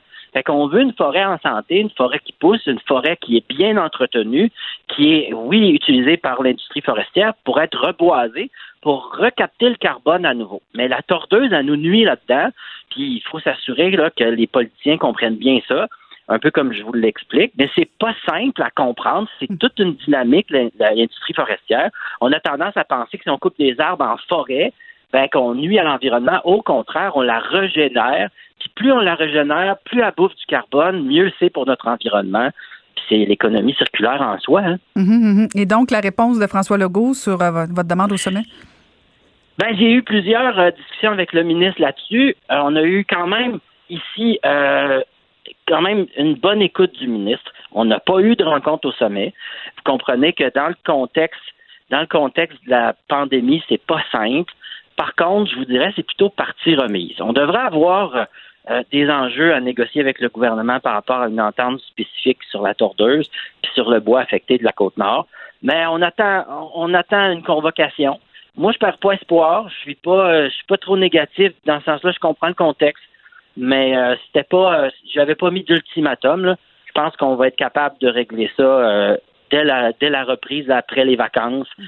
pour euh, avoir des bonnes discussions pour améliorer l'économie euh, forestière de toutes les communautés du nord du Québec, la BTB, du, lac Saint-Jean, mais aussi de la Côte-Nord. Bien, on vous le souhaite. Euh, merci beaucoup de nous avoir parlé, Monsieur le maire. On vous souhaite un bel été. Ça fait plaisir, merci. Merci beaucoup. C'était Yves Montigny, le maire de Bécomo. La Banque Q est reconnue pour faire valoir vos avoirs sans vous les prendre. Mais quand vous pensez à votre premier compte bancaire, tu sais, dans le temps à l'école, vous faisiez vos dépôts avec vos scènes dans la petite enveloppe. Hmm, c'était bien beau. Mais avec le temps, à ce compte-là vous a coûté des milliers de dollars en frais, puis vous ne faites pas une scène d'intérêt. Avec la banque Q, vous obtenez des intérêts élevés et aucun frais sur vos services bancaires courants. Autrement dit, ça fait pas mal plus de scènes dans votre enveloppe, ça. Banque Q, faites valoir vos avoirs. Visitez banqueq.ca pour en savoir plus. Pendant que votre attention est centrée sur cette voix qui vous parle ici, ou encore là, tout près ici, très loin là-bas, ou même très, très loin, Celle de Desjardins Entreprises est centrée sur plus de 400 000 entreprises partout autour de vous. Depuis plus de 120 ans, nos équipes dédiées accompagnent les entrepreneurs d'ici à chaque étape pour qu'ils puissent rester centrés sur ce qui compte, la croissance de leur entreprise. Ancienne mairesse de Longueuil, l'actualité. LGSN. Vous écoutez Caroline Saint-Hilaire, Cube Radio. Le, commentaire de Mathieu Boccoté, dépensé pas comme les autres. Bonjour, Mathieu Bocoté, chroniqueur au Journal de Montréal. Comment vas-tu? D'une humeur constante et joyeuse. Oh, oh, oh, oh, on a peur, on a peur. Tu, tu veux revenir sur la fête nationale? Oui, ben en fait, moins sur la querelle du drapeau qui est un peu derrière nous, euh, que sur ce qu'on pourrait appeler l'espèce de guimauve moralisatrice qui nous a été imposée pendant euh, non pas, pas le spectacle en lui-même, mais tout l'espèce de discours politiquement correct à la puissance mille qui nous a été imposé dans le cadre de la fête. Je donne deux exemples, mais on pourrait en trouver d'autres. Euh, le premier, c'est cette espèce de phrase rituelle aujourd'hui qui est objectivement fausse, qui veut globalement que le Québec soit, comme on dit, un territoire non cédé. Euh, cette phrase qu'on répète comme si fondamentalement nous sommes illégitimes ici, nous sommes des intrus, nous n'avons pas vraiment notre place en Amérique après quatre siècles, et il faudrait désormais commencer chaque discours public par une prière comme au temps jadis, mais aujourd'hui on n'évoque plus euh, le, notre Père ou la figure du Christ ou la Vierge Marie, on évoque aujourd'hui les, les peuples originels qu'on aurait dépossédés et devant qui on s'excuse au nom des territoires non cédés. Euh, il y a quelque chose d'agaçant dans ce discours qui n'est pas fondé historiquement, d'abord et en tout, faut le dire, qui repose sur des élucubrations idéologiques, mais qu'une bonne partie des artistes se sentent obligés de reprendre parce que ça leur donne un, ça leur donne le sentiment d'une supériorité morale. Deuxième élément, Alors, c'est le jeune Bilodeau dont plusieurs ont parlé qui euh, porte son épinglette, son macaron anti-loi 21. Alors, il peut avoir des convictions qu'il veut sur cette question, mais la fête nationale, théoriquement, doit être un moment de rassemblement. À tout le moins, on, cherche à tenir ensemble les Québécois, dans, surtout dans une période assez divisée comme en ce moment. Est-ce que c'était vraiment l'idée du siècle que d'instrumentaliser la fête nationale pour nous faire le coup de la dénonciation de la méchante loi 21, euh, alors qu'on sait quand même qu'il y a une immense majorité des Québécois qui y sont favorables, est-ce que ça valait vraiment la peine de transformer la fête nationale en occasion de sermon, comme ça a été le cas? Moi, je pense que la fête nationale, elle est fondamentale, c'est le moins qu'on puisse dire. Et quand des artistes décident de l'instrumentaliser, de la détourner, d'en faire la fête de toutes les causes, sauf de la cause du Québec, on se retrouve, je crois, dans une situation intenable. Il serait bien que le Québec ait le droit euh, soit invité à sa propre fête. Écoute, Mathieu, tu, euh, tu, tu, peux, tu soulèves un débat intéressant parce que dans le fond, euh, est-ce qu'on va demander à nos artistes de devenir des êtres aseptisés euh, ou si on peut leur laisser place à la création? Et, et, et moi, je me demande si j'aime pas mieux un artiste qui des fois nous fait brasser la cage, qui émet ses opinions, qui, qui donne son avis, même si des fois je suis pas d'accord avec son avis. Et, et là, est-ce qu'on n'assiste pas justement au retour des artistes engagés. Euh, parce que ben, pendant longtemps, on, a trouvé que nos artistes étaient un peu timides, un peu hein, très, euh, très sur le, sur le côté. Et là, s'ils reviennent faire qui viennent participer au débat, même si on partage pas. Par exemple, tu parles d'Emmanuel Bilodeau euh, qui, qui, qui, qui entre dans le débat sur la loi 21. Euh, c'est une chose, mais en même temps, t'aimes pas ça de savoir que des artistes s'engagent sur la place publique? Ben, moi, alors je, je, poserais la chose autrement, un, peu méchamment. Évidemment qu'ils ont le droit de s'engager, il n'y a pas de souci avec ça. Moi, j'ai tendance à croire là-dessus. C'est euh, pour ça quand on critique le fait qu'un Gilles Vigneault va se parler de l'environnement, non, moi je, trouve que c'est fondamental. Si c'est au cœur de son œuvre, ça me convient. Voilà pourquoi, exactement, euh, un chanteur ou une chanteuse de variété qui décide d'avoir une opinion sur le sujet X ou Y, je dis, mais en quoi, en quoi est-ce intéressant? Quand c'est au cœur d'une œuvre, quand c'est de. Euh, on pourrait donner des exemples, tous les grands classiques de euh, Félix Leclerc, Gilles Vigneault, Richard Séguin, on pourrait en nommer d'autres. bon, cela dit, cela dit, ce que je trouve agaçant, puis je retournerai ta phrase, c'est cette. Euh, moi, je trouve qu'ils sont aseptisés. Ils sont terriblement aseptisés. Ils sont d'un conformisme euh, essoufflant. Euh, il, ne brasse pas la cage, il s'enferme dans la cage du politiquement correct. Euh, il répète, ouais, ça, s'il avait voulu rebrasser la cage, pour le dire ainsi, ce qui aurait été drôle, c'est s'il y en avait un avait dit, moi j'en ai assez, qu'on culpabilise les Québécois, qu'on nous impose le concept de racisme systémique et qu'on et qu'on dise qu'on est sur des territoires non cédés. Ça fait quatre siècles qu'on est ici en Amérique et on n'a pas à s'excuser d'exister. Alors là, il aurait brassé la cage. Et là, soudainement... parce que ça va dans ton sens à toi. Non, non, non, ce que j'entends par là, oui, bien sûr, ce que j'entends par là, c'est qu'ils sont globalement conformistes. Ils sont globalement dans l'espèce de d'obligation de répéter la prière vertueuse du moment. Donc, je ne vois, je ne vois pas, moi, en ce moment, quelle cage ils brassent, mais je vois dans quelle cage ils s'enferment, celle du politiquement correct. Je, je, ils s'imaginent courageux et iconoclastes. Euh, je les trouve assez, pas tous, évidemment, il y a des, des, des génies là-dedans, il n'y a pas de doute là-dessus, mais je trouve que globalement, il y a dans ce milieu une tendance à la plaventrisme qu'on prend pour une forme supérieure de vertu. Ben, je pense qu'on, ça serait intéressant qu'une forme, tu sais, on nous dit toujours on doit s'autocritiquer aujourd'hui, ben, ça serait intéressant que ces milieux-là s'autocritiquent pour se demander est-ce qu'ils ne versent pas aujourd'hui dans le, le signalement moral pour bien paraître dans un petit milieu idéologiquement connoté, mais qui se coupe complètement de la sensibilité des Québécois. Ben, peut-être que sur les territoires euh, non cédés, c'est un discours euh, plus facile pour un artiste parce que bon, c'est, c'est, c'est, ça paraît bien. Mais quand Émile Bilodeau met son petit macaron sur la loi 21, contre la loi 21, tu conviendras avec moi que c'est pas non plus un geste super populaire parce que il y a plus de gens qui souhaitaient la loi 21 au ah, Québec. Ben, alors, je suis pas certaine qu'il a gagné, il a gagné beaucoup. Non, mais ça, ça dépend dans quel milieu. C'est-à-dire, je parle effectivement, chez le commun et mortel, donc c'est comme ça, la loi 21 était plébiscitée. Il n'y a pas le moindre doute là-dessus. Dans le, le, milieu, appelons ça la, la, la branchitude mondaine, c'est-à-dire ces, ces, milieux qui portent leur vertu à la boutonnière, euh, les milieux culturels, euh, radio-canadien, il faut bien le dire quelquefois, euh, l'espèce de, de, complexe médiatico-intellectuel qui, qui, domine quand même le Québec, qui était d'ailleurs scandalisé par la loi 21. Il ne faut pas se tromper. Hein. Mm-hmm. La loi 21 a été faite par, la, par le gouvernement avec la population contre les élites. Ça, faut pas l'oublier. Alors, une bonne partie des élites médiatiques. Donc, devant cela, moi, euh, oui, évidemment qu'il a provoqué la, colère du Kidam avec son macaron, mais j'ai l'impression que dans son milieu, d'ailleurs, c'est ce qu'on a dit, on a célébré son courage et son admirable volonté de tenir tête au discours identitaire dominant. Et là, quand j'entends ça, moi, je me dis, mon Dieu, que la clique doit l'apprécier. Et comme je dis, je, je, le redis, je n'ai rien contre le fait que les artistes se prononcent, qu'ils s'expriment, qu'ils disent ce qu'ils pensent. J'ai pas envie de les d'un côté comme de l'autre. Mais je constate, vu de loin, euh, que globalement, il y a une espèce de discours unanime. Alors, où elle est cette formidable liberté de pensée, de diversité d'opinion dont on nous parle, quand globalement, c'est le même sermon qui nous est livré par chacun, euh, ou à par plusieurs. Il y a ça, je pense que ce serait intéressant que le milieu qui nous invite toujours à nous autocritiquer, à nous regarder dans le miroir, se regarde dans le miroir et se regarde dans le miroir et s'autocritique. Ce serait intéressant de savoir ce qui en sortirait. Hmm.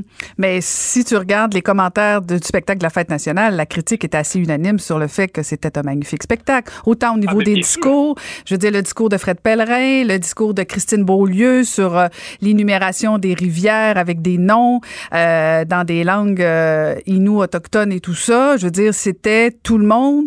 J'ai pas senti de beaucoup de commentaires négatifs. Euh, et donc, ça devait répondre quand même à une certaine euh, ferveur populaire plus qu'autre chose. Là. Ah, je... je, sais pas. J'ai l'impression qu'on fréquente peut-être pas les mêmes milieux. Hein. Parce que devant ça, j'ai, il y a quelque chose d'un peu particulier. C'est-à-dire dans, dans le Québec officiel qui est le nôtre aujourd'hui, il est bien vu de prêter serment d'allégeance au dogme diversitaire. Hein, c'est euh, si on veut bien paraître en société, on sait ce qu'il faut faire. Et moi, combien de fois ai-je vu, mais ça, je pense qu'on en a tous eu l'occasion d'en faire l'expérience, des gens qui publiquement disent une chose et en privé nous confessent un autre sentiment. Bah, euh, moi, je, ben non, jamais fait ça. Moi, j'ai jamais fait ça. Bah, bah, le rôle des hommes politiques et des femmes politiques, c'est une chose. Mais ensuite, combien de gens que je, on les voit, on sait ce qu'ils pensent, en tout cas, ils nous le disent en privé. Et là, c'est comme le grand écart. Et ça, ça nous en dit beaucoup sur l'asphyxie intellectuelle dans notre vie publique quelquefois. C'est que le prix à payer pour contester, par exemple, aujourd'hui, la thèse des territoires non cédés, il est très élevé médiatiquement parlant, parce que qui conteste la thèse des territoires non cédés est vu comme s'en prenant aux Autochtones, s'en prenant aux Amérindiens, refusant la légitimité de leurs aspirations.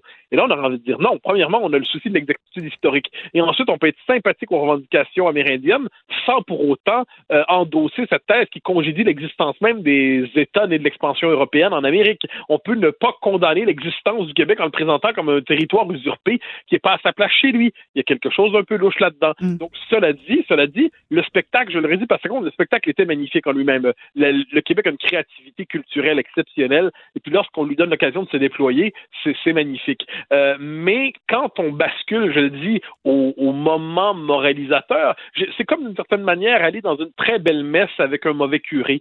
C'est-à-dire qu'on peut avoir un très beau, le chant est magnifique, les prières sont splendides, et là arrive le moment du sermon et on s'endort où on se choque.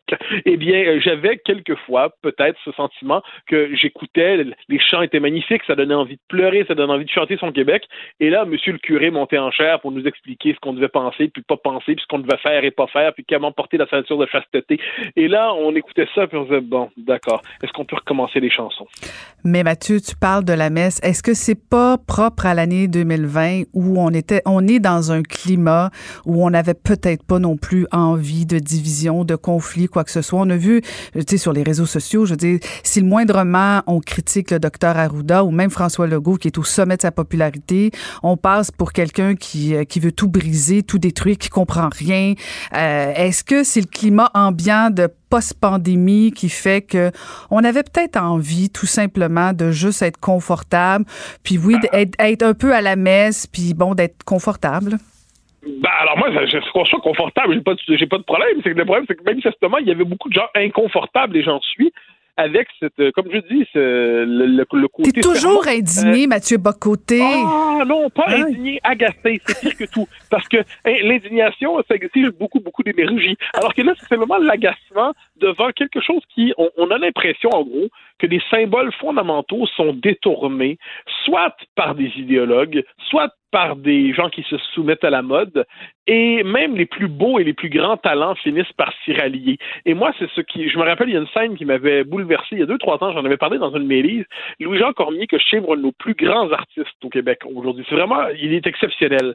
Puis il avait, il avait critiqué la notion, euh, l'idée, je pense, de, de, de combien faut-il avoir des, euh, dans ses équipes musicales ou ses équipes techniques, que ce soit paritaire, euh, homme-femme strictement. Puis il avait dit quelque chose, en gros, ben, c'est pas vraiment mon souci. Mon souci, c'est d'avoir les meilleurs. Je me fiche un peu du sexe Et là, tempête dans, sur Twitter, tempête sur les réseaux sociaux, et eh ben, 24 heures après, il faisait son mea culpa, il s'excusait, euh, il rentrait au confessionnal, il en sortait en récitant sa prière publique en disant euh, j'ai péché, oui, j'ai péché. J'ai consulté euh, telle personne et telle personne qui vont m'éclairer sur la situation de domination, sur la situation de ci, sur la situation de ça. Il s'excusait d'avoir dit ce qu'il avait dit la veille et affichait sa conversion pour et surtout affichait sa, pénitence. ça, ça m'agace, je dois le confesser, cette tentation de la pénitence perpétuelle. Ça touche tous les milieux. Hein. On a vu au Canada anglais Stockwell Day, pour qui j'ai pas de sympathie exagérée, euh, si je peux me permettre de le dire, pour avoir contesté la théorie du racisme systémique au Canada anglais. Euh, il a perdu d'un coup ses postes dans l'entreprise. Il a dû quitter le panel des commentateurs de, CBC. Euh, alors là, moi, je n'ai pas envie d'endosser le rouleau de Stockwell Day. Mais le lendemain, je note qu'il, premièrement, il dit ce qu'il dit. Le lendemain, il dit qu'il ne pense plus. Il s'excuse. Et par ailleurs, il est foutu à la porte. Et pour préserver ce qui lui, ce qui lui reste de vie sociale, il doit faire pénitence. Le réflexe pénitentiel, je le trouve assez agaçant, je, le confesse. Puis c'est ça qui est derrière, non pas mon indignation, mais mon agacement. Ah, et sur ces sages paroles, je vous bénis, Monsieur Bocoté. Bonne fin de semaine. J'ai péché, longuement péché. Ah oui, oui, oui. Et, on ne veut pas savoir la longue liste. Non, d'aucune manière. J'ai péché contre la diversité. Ah, shame on you. Merci beaucoup. Merci, c'était Mathieu Bocoté. Ancienne mairesse de Longueuil, l'actualité. LGSN. Vous écoutez Caroline Saint-Hilaire, Cube Radio. Qui dit été, qui dit vendredi, dit euh, bien sûr euh, un peu d'alcool, mais vous allez être surpris, on parlera pas de ça, on va parler de barbecue, barbecue, et euh, je n'y connais rien, alors c'est pas moi qui va vous faire la chronique, c'est un, domaine, semble-t-il, destiné aux hommes, alors on va en apprendre davantage avec, non pas le roi du barbecue, mais quelqu'un qui fout du barbecue, qui est un entrepreneur très, très bien connu à Québec, et j'ai nommé Maxime Couture. Bonjour Maxime. Bonjour Caroline, comment ça va? Ça va très bien, très bien. Alors, euh, on se prépare à faire du barbecue. Tu vas, tu vas tout au long de l'été euh, nous, nous, expliquer un peu, là, parce que bon, ça a l'air facile de faire du barbecue. On part la machine, puis on met deux saucisses, euh, une poitrine de poulet. Mais c'est facile que ça se termine mal ou que ça goûte juste le brûlé. Donc, tu vas nous accompagner au long de tout au long de l'été pour nous donner des petits trucs, des petits conseils, puis peut-être des petites recettes en même temps. Avec grand plaisir, ça va être vraiment le fun. Puis tu sais, moi, comme je dis souvent, je, suis vraiment pas un chef d'envie. Là. Je suis avant tout le papa d'un petit Arnaud, d'une petite Romane, puis ça tripe sur la bouffe, puis on fait du barbecue, puis on échange, puis on s'amuse, puis c'est ça qui est le fun du barbecue, là, c'est rassembleur, puis c'est plaisant. Fait que des fois, ça marche bien, puis des fois, ben ça finit en livraison de pizza, puis on apprend c'est pas plus grave que ça. c'est encore pas si pire quand ça finit en livraison de pizza, mais euh, moi, j'ai connu des moments où c'était calciné, où il y avait un malaise autour de la table. Mais bon, c'est. Euh, donc, on commence par quoi exactement, Maxime? Ben moi aujourd'hui là, j'aimerais ça qu'on regarde un peu là, euh, des types de barbecue parce que tu sais avant même de commencer à griller puis s'amuser avec ça, faut savoir exactement à peu près l'appareil qu'on a besoin. Puis la première chose qu'il faut savoir, ben un barbecue là, c'est un gros four. Est-ce que je peux faire cuire un gâteau ou une tarte dans mon barbecue? Ben la réponse c'est oui. Est-ce que je peux faire de la sauce à spaghetti? Oui. Est-ce que je peux. Euh, tout ce que tu veux faire dans un four, ben, tu peux le faire sur un barbecue. Parce que, tu sais, 350 dans ton four, c'est 350 dans ton barbecue, c'est la même chose. C'est un peu plus de travail, il faut que tu le maintiennes, devenir stable, faut, faut que tu travailles un petit peu plus. Mais si ça se cuit dans ton poêle à l'intérieur, ben, ça se cuit au four. ça, c'est réglé. C'est la même chose. Mais il y a quand même deux grands types de barbecue. Tu sais, on entend beaucoup parler, là, il, y a une, éclosion sur les barbecues au charbon. Je ne sais pas si tu as, vu ça passer, mm-hmm. mais tu as, le barbecue au gaz, puis ben, tu as le barbecue au charbon. Avant de savoir ce que tu as besoin, il faut que tu dises qu'est-ce que j'ai envie de cuisiner. Tu sais, chaque personne, euh, si tu dis, moi, ce que j'ai envie de faire, c'est des hot dogs moutarde chou, ben peut-être qu'un propane, ça fait en masse la job. Tu sais, quand tu as un barbecue au propane, c'est facile, comme tu disais. Tu tournes le bouton, c'est parti, tu mets ça sur le barbecue fais des petites pork chops, des petites côtelettes de porc, un filet de truite, t'es à la pêche, tu le fais juste saisir deux, trois minutes de chaque côté. Ben, le barbecue au propane, ça fait en masse la job tant qu'à moi. Mais après, si tu veux aller un peu plus loin dans un profil de saveur un peu plus élaboré, ben là, tu peux aller vers le charbon. Mais c'est plus long. Ça peut être un peu plus long, mais en même temps, tu sais, euh, c'est pas plate quand t'es devant ton barbecue au charbon avec une bière, puis ta paire de pince, puis tu jases, puis tu Mhm. t'amuses. Fait que, des fois, on peut justifier que c'est plus long, mais c'est- meilleur, moi, je trouve. Ouais, ben en fait, parle-nous-en du goût parce que euh, moi, je parle beaucoup du temps parce que, bon, si tu veux faire du barbecue tous les soirs avec les enfants, tout ça, t'arrives de travailler, partir un barbecue au charbon, c'est pas mal plus long. Tu peux faire ça la fin de semaine, mais la semaine, tu pars ton barbecue. Mais, mais en termes de goût, ça goûte vraiment, c'est vraiment meilleur avec le charbon? Ben, c'est que ton profil de saveur, il est vraiment différent. Tu sais, t'as le barbecue au charbon, là, classique, l'espèce de grosse boule noire, le kettle de Weber, là, ça, ça existe là, depuis euh, 1952. Ils ont inventé ça. Là, ça on le voit souvent. Là. Ça, c'est le barbecue au charbon que ça te sert pour faire des burgers, des steaks, des poitrines de poulet. Tu cet été, je vous donnerai des trucs pour le partir plus rapidement, puis plus, plus, plus rapidement, puis que ça fasse des beaux feux. Fait que ça, tu pars ton charbon, tu allumes ça. Oui, c'est un petit peu plus long, mais après quelques minutes, là, tu déjà capable de griller. Par contre, si toi, ce que tu aimes faire, c'est des, côtes levées, du bacon, du, le fameux pulled pork, ou des dindes, ou même du smoked meat, mais ça, c'est ce qu'on appelle du slow and low. Puis là, ce qu'on va chercher, c'est souvent c'est un fumoir. Mais ça, tu as plein de types de fumoirs. T'en as qui sont euh, verticales, t'en as qui sont euh, euh, ce qu'on appelle offset. Fait que là, tu as ton charbon d'un bord, tu mets ta viande de l'autre. Puis ça, ben ça, c'est là que tu vas chercher un profil de saveur qui est beaucoup plus complexe, c'est plus lent. Tu cuis à 225, 250. Sais, quand on voit les crinquer là, devant leur barbecue pendant 6, 8, 10 heures de temps le samedi, là, ben c'est ça. Ils font du fumoir tranquillement, puis c'est ça que ça donne des pièces de viande extraordinaires. Tu mets ça dans le milieu de la table avec une salade, du vin, puis t'es parti. Là. Hum, ça donne le goût, ça donne le goût. Et euh, mais t'as pas besoin d'avoir un fumoir nécessairement pour cuisiner. Si je comprends bien, là, tu, tu vas me corriger. Euh, tu transformes dans le fond ton barbecue charbon en fumoir. C'est ça que je comprends? Ben, En fait, tu as vraiment le barbecue là, euh, classique, là, le, le fameux kettle, la boule noire, mais les autres compagnies en font. Puis après ça, tu as le fumoir à côté. Mais c'est sûr que tu à cette heure, là, les fabricants, ils vendent plein d'accessoires pour que même dans ton barbecue au propane, tu sois capable de fumer. Tu peux le transformer. Ton, ton barbecue au charbon, tu peux le transformer en fumoir. La seule différence, c'est quand tu fumes, tu fumes doucement. C'est une question de température. Quand tu fais un steak, quand tu fais une pizza, tu vas aller chercher 500-600 degrés si possible, 700 degrés si tu es capable. Mais quand tu fais une épaule de porc, ben là, tu veux cuire beaucoup plus doucement. Fait que ça se fait, comme je dis souvent, tu peux toujours déménager un matelas sur le toit de ton Civic, mais c'est sûr que c'est pas mal plus facile si c'est un pick-up. C'est de choisir la bonne machine au bon moment. Fait que moi, c'est sûr que moi, j'ai un barbecue au propane parce que la semaine avec les enfants, le petit hot dog euh, euh, moutarde chou, c'est bien le fun, tu pars ça, c'est réglé. Mais quand t'as envie, comme tu dis, la fin de semaine, de recevoir les gens puis de faire des côtes levées, ben c'est sûr que c'est beaucoup plus facile quand tu as un vrai fumoir. Mais si tu as un barbecue au charbon, tu es capable de le faire aussi. Un peu plus de travail, mais ça va fonctionner. Après, c'est de dire qu'est-ce que tu as envie de manger? Quand tu as envie de manger, c'est de même que tu es capable de choisir quel barbecue tu vas vouloir utiliser. Fait qu'admettons que j'ai envie de manger un bon poulet tendre, là, parce que moi, je, je, je fais du poulet, puis euh, je t'en ai déjà parlé en privé, là. Il, est- il est souvent sec, mais bon, c'est, ma famille est super compatissante. Euh, comment je fais pour qu'il soit tendre? c'est sûr que euh, un poulet trop sec, un poulet trop cuit, là, c'est pas, pas top. La peau est molle, c'est juteux, c'est pâteux. Là, ça, c'est pas vraiment le fun. Moi, j'ai un truc là pour faire du, poulet euh, grillé vraiment malade, c'est que tu le fais saumurer. C'est pas super compliqué. Là. Saumurer, ça veut dire que tu fais une grosse préparation d'eau bien salée. Euh, là, tu prends ton poulet entier, cru, et tu le mets dans l'eau, puis ça, tu le laisses saler là, pendant euh, 8 heures au moins, là, en, en dedans d'une journée, là, en bas de 24 heures. Ça, ton poulet, là, il va, il va tout garder le jus en dedans. Ah, Maxime, Maxime, Maxime. Maxime, je- est-ce que je t'arrête? Le poulet entier, si j'ai des poitrines, ça marche-tu ou faut absolument que ce soit un poulet au complet? Ça va non, faire? prends le poulet entier. Les poitrines, euh, c'est- moins intéressant. Prends un poulet entier là, avec la peau, mets ça dans sa mur. OK. Euh, puis ça, ça va être ça va être fou. Là. Tu le prends, là, mettons là, vite de même là, 4 tasses d'eau pour à peu près trois quarts de tasse de sel, mais il faut que tu faut que ton poulet soit complètement immergé dans l'eau. Fait que tu vas être à une dizaine de tasses d'eau, 12 tasses d'eau. Fait que euh, ça, ça va être euh, vraiment super. Tu mets deux tasses de, sel.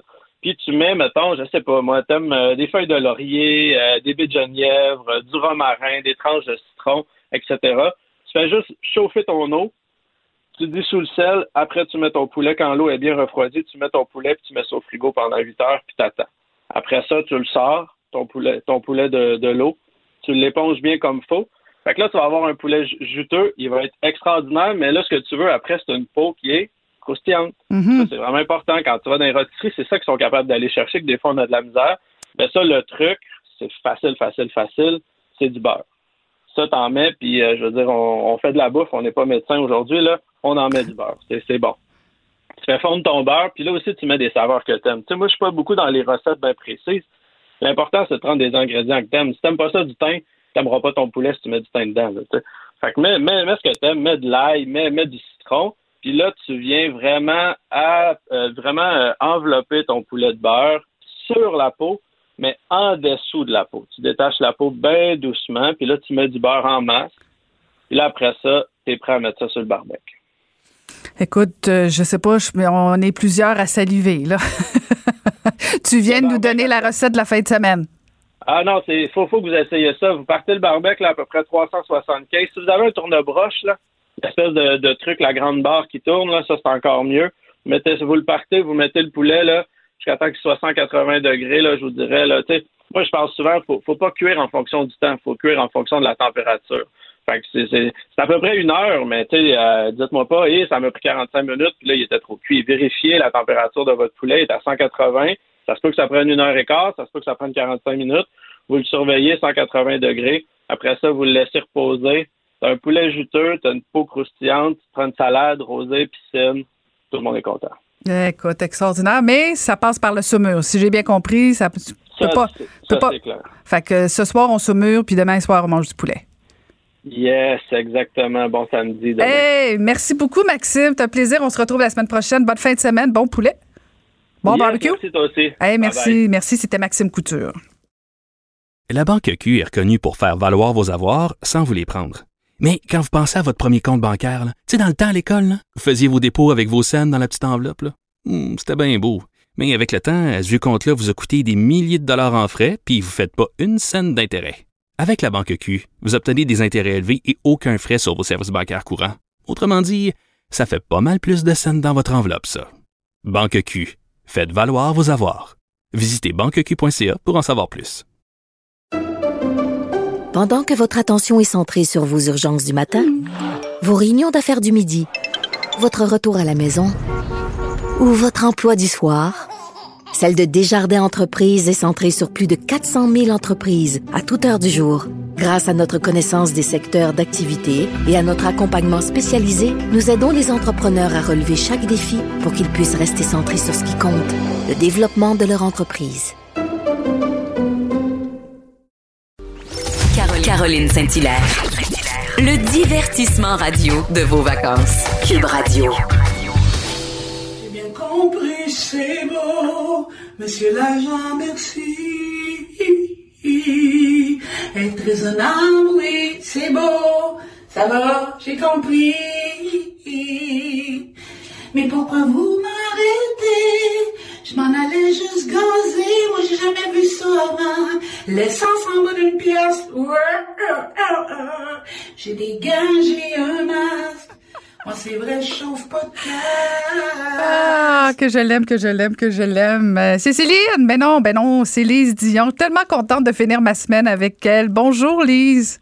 Allô, Caroline. Ah, écoute, écoute, tu m'as fait rire, toi, pendant la pandémie. Écoute, les gens savaient Ouais. pas que tu chantais si bien.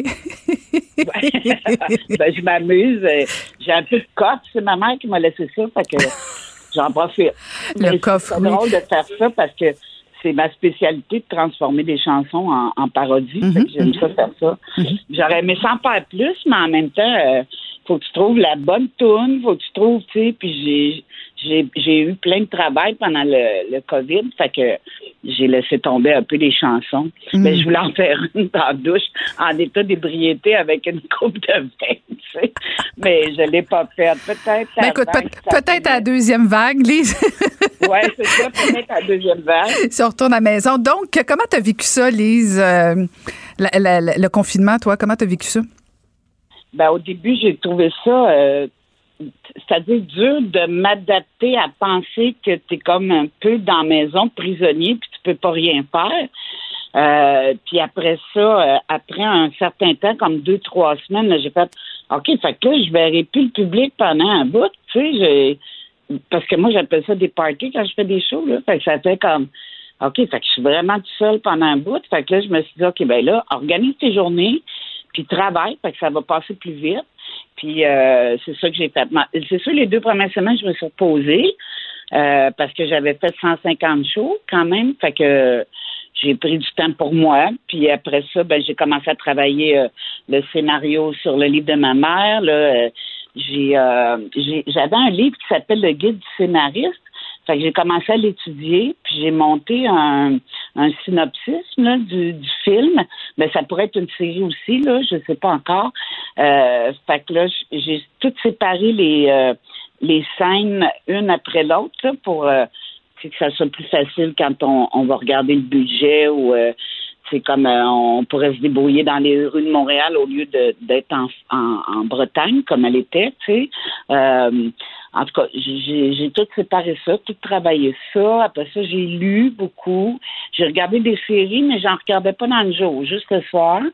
Euh, je me suis vraiment disciplinée pour me faire un horaire comme OK, vendredi, c'est vendredi, puis après ça, c'est la fin de semaine. Hmm. Fait que le samedi, dimanche, je travaillais pas. Je, je, je profitais de, de ma cour, puis tout ça. Puis euh, j'ai été faire l'épicerie comme tout le monde, là, avec des gants, le masque. Puis j'avais chaud. Puis j'ai de la misère à respirer avec ça. Ça n'a pas de bon sens.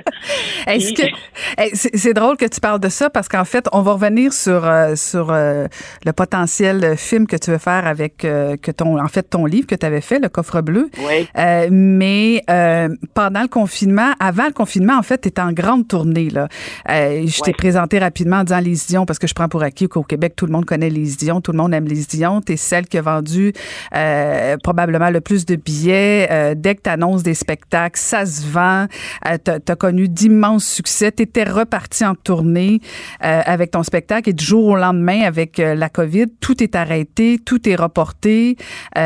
Donc, il n'y a plus rien qui se passe en termes de spectacle pour toi avant 2021. Je sais pas, mais là, je trouve que le déconfinement est rapide parce que je trouve que c'est peut-être ça. Ben, en tout cas, mon humble pensée, c'est que je pense que la deuxième vague va arriver parce qu'on est trop content d'être là, mais je trouve ça vite parce que j'aurais aimé mieux, admettons, qu'on guérisse ça puis qu'il y ait vraiment un, un bon espace où il n'y a pas de décès. Puis après, on décide de, de, de faire du spectacle parce que je suis pas sûre que les gens tu sais, moi, en général, je joue dans des salles de 800, 900, 1000. Est-ce que les gens vont accepter de se coller les uns les autres? Euh, je suis pas sûre, tu sais. Euh, fait que, est-ce que ça va revenir en septembre? Est-ce que ça va revenir en 2021? On ne le sait pas encore. On est, euh, je, je sais qu'il y avait eu euh, une annonce qu'ils ouvraient des salles de 250 personnes. Mais moi, je- si je veux euh, remercier, ben, pas remercier, mais rendre aux gens les billets qu'ils ont achetés, je peux pas faire des salles de 250 parce que je vais être obligée de rester là deux mois pour tout couvrir les billets qui ont été vendus. Puis il y a des humoristes, d'autres humoristes qui attendent après les salles. Ouais, ouais, ouais, c'est impossible. me- fait que je peux pas, euh, je peux pas honorer la vente des billets euh, en, en faisant, mettons, que la salle soit euh, à 40 ça veut dire qu'il va falloir que je reste longtemps dans la même salle. Fait que je, je peux pas faire ça parce que toutes les salles de spectacle sont toujours réservées un artiste après l'autre, tu sais, ça roule tout le temps, tout le temps. Fait que tu peux pas déménager tout le monde parce que tu veux euh, remplir les salles, tu sais, ou euh, faire les spectacles. Fait qu'en tout cas, c'est compliqué. Ben, tu- mais euh, moi, je suis prête. Ça recommence. Là, je suis en train d'écrire un numéro sur le COVID, bien sûr, mais euh, je vais être prête quand ça va recommencer. Ben. J'allais te demander, c'est ça, tu, tu peux pas revenir sur scène puis ne pas avoir quelque chose en lien avec la COVID. hein? Non, mais je- au lieu de- d'en parler, parce que le monde doit être bien tanné d'en entendre parler, au lieu de parler de ça, moi, je vais, je vais vous raconter comment je l'ai vécu au quotidien, tu sais, genre avec les flèches à l'épicerie, que ça tellement pris du temps avant que ça me rentre dans la tête. Puis euh, là, quand j'avais fini de ranger, puis j'avais oublié un pot de confiture, au lieu de refaire la rangée, je reculais avec mon panier, tu sais, comme si ça allait m'aider à pas pogner le COVID. tu sais. Ah, tu me fais sentir mieux. Les maudites flèches, je suis pas réconciliée avec ça encore. Je suis toujours celle qui est perdue des allées. Euh, puis je me fais toujours regarder de travers. Je suis jamais du bon bord. Puis Là, tu chez les conserves quand il y a quelqu'un qui passe, mais ça donne rien. Ça donne absolument Où tu regardes? Page 23, puis là, je fais Ah non, mais je suis correct. Là, il y avait au moins ah, un mètre de différence. un mètre, c'est quoi? Que tu mesures avec tes bras? Les miens, ils mesurent à peu près 13 pouces, mes bras. Fait ça marche pas, là, le, le mètre. Ou l'autre affaire, je sais pas si ça t'est arrivé, mais tu sais, des fois, tu sais ce que tu veux, c'est clair, là, c'est facile. Tu prends telle, telle pâte, tel type de sauce. Mais d'autres fois, tu as envie de regarder un peu plus, mais là, tu n'oses pas le prendre. Si tu le prends, faut que tu le prennes. Euh, mais tu n'as pas le droit de le remettre. Écoute, c'est vraiment. Là, je pense que c'est moins pire, mais dans les premiers jours, moi, je sentais, écoute, le regard des autres. Puis, puis toi, ça doit être pire parce que, bon, je sais pas jusqu'à quel point les gens te reconnaissent avec ton, ton masque et tes, tes, tes gants, puis ton chapeau, puis tes lunettes de soleil, là, mais quand même. Ah non, le monde, ils me reconnaissent même quand j'ai un habit de skidoo. fait que je suis- l'affaire, l'affaire aussi, c'est OK, j'ai tenté un cantaloupe qui était pas frais, mais faut que je le prenne. Ouais. Prends-les toutes, les Ah, cantaloupes. c'est bon, c'est pas bon, fait que tu vas le payer pour rien, tu sais. Tabarouette. Ah, j'en revenais pas. En tout cas, j'avais bien de la misère avec les règles de sécurité. À part de ça, faut que je te raconte, puis pour les auditeurs aussi, une journée, j'ai essayé de partir mon micro-ondes avec mon code de guichet. La fille avait sorte de sortir, tu penses? J'ai mis mon code de guichet sur le micro-ondes pour le faire partir. Ben voyons, je riais tellement, là, j'étais appuyée sur mon poil, puis je me disais, mais qu'est-ce que tu viens de faire là? Écoute, j'ai cinq chiffres dans mon code de, de, de guichet. C'est quoi Mais les, c'est quoi les cinq chiffres? Je peux pas vous les dire, mais j'ai riais, là. Je me suis fait rire moi-même, là. Ça n'a pas de bon sens. Elle a essayé d'ouvrir le four avec son. Finalement, j'ai ouvert la porte, il y avait 200 pièces.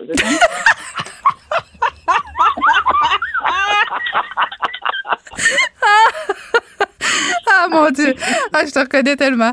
Oh là là là là là. Mais donc, j'essaie de reprendre mes, mes, mes, mes moyens. Donc, tu as quand même vécu ça correctement parce que on va se le dire, là, puis c'est pas un secret parce que, bon, tu l'as déjà dit publiquement. Tu as vécu ça en solo? Oui, je suis en solo. Pas d'homme? euh, pas d'homme dans, dans les environs? Pas d'homme, mais euh, j'ai beaucoup jasé avec mes amis gars. Mhm. Euh, puis, euh, mais, mais tu me fais penser, j'ai pas fait tant de live que ça, à part pour des émissions là, des- de télé. Mais j'ai, on n'a pas fait tant de live. On dirait qu'on s'appelle plus quand on travaille que quand on est en confinement. Moi, j'avais tout le temps quelque chose à faire. là. Je montais en haut, ma laveuse, chose est en haut. Là, je descendais, je faisais une brassée. Là, j'ai, vidé la maison au complet, je l'ai remaniée, le chien où ce qui sont les affaires, tout, même le garde-robe d'entrée est fait, là, tout est fait.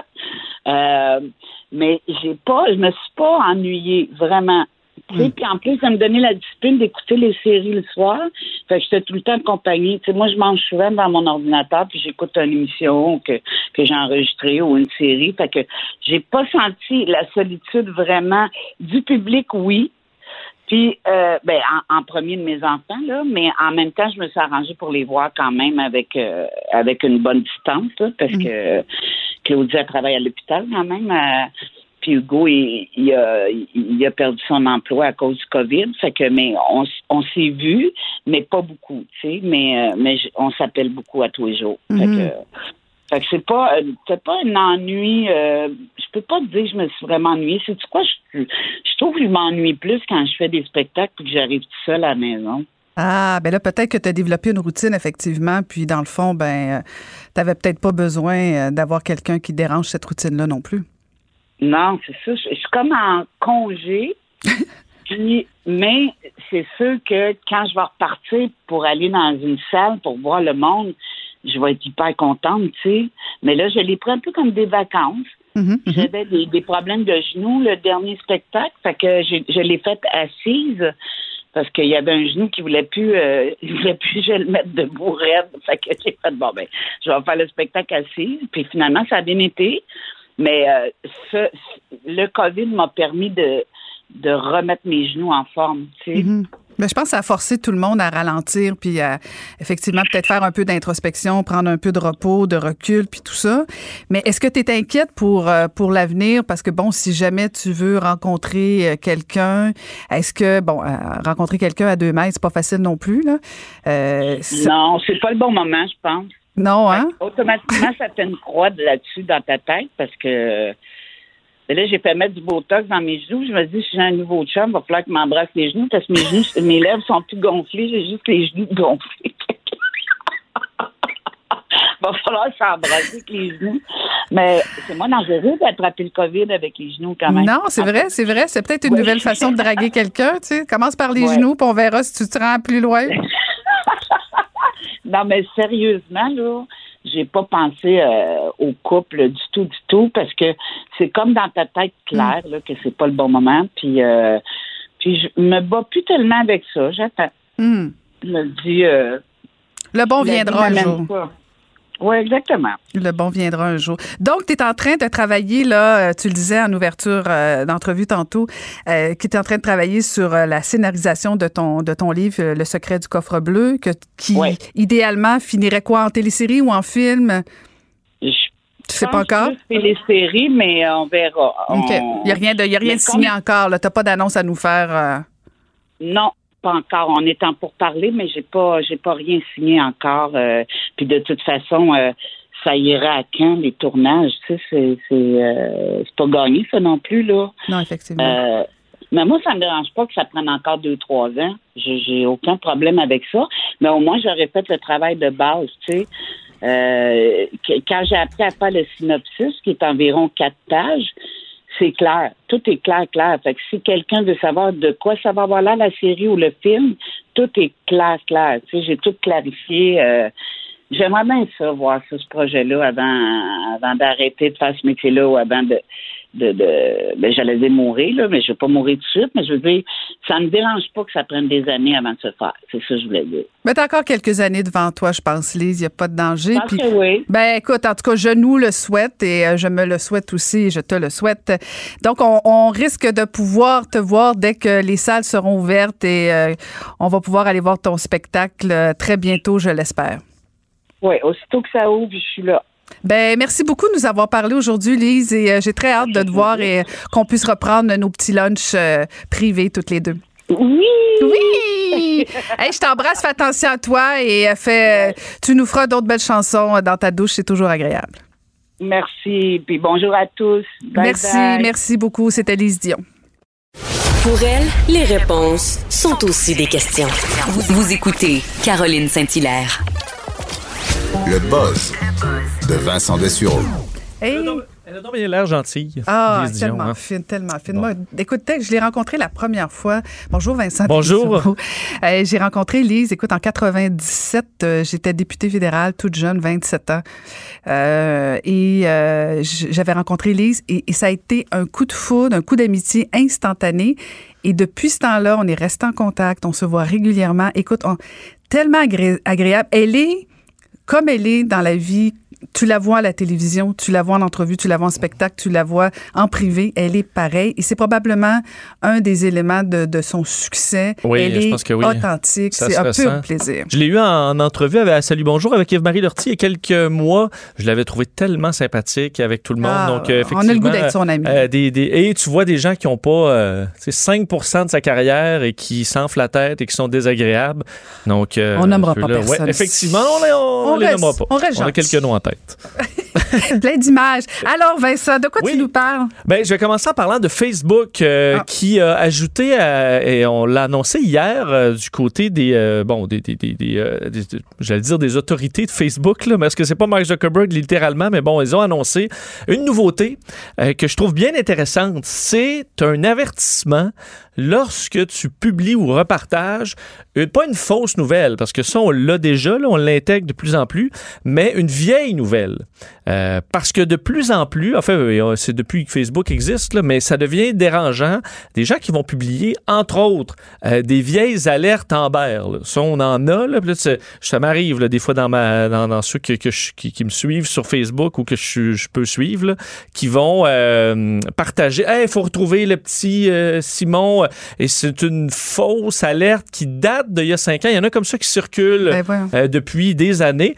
Et aussi euh, des articles où le fait d'avoir une vieille nouvelle change totalement la donne ou donne une fausse information.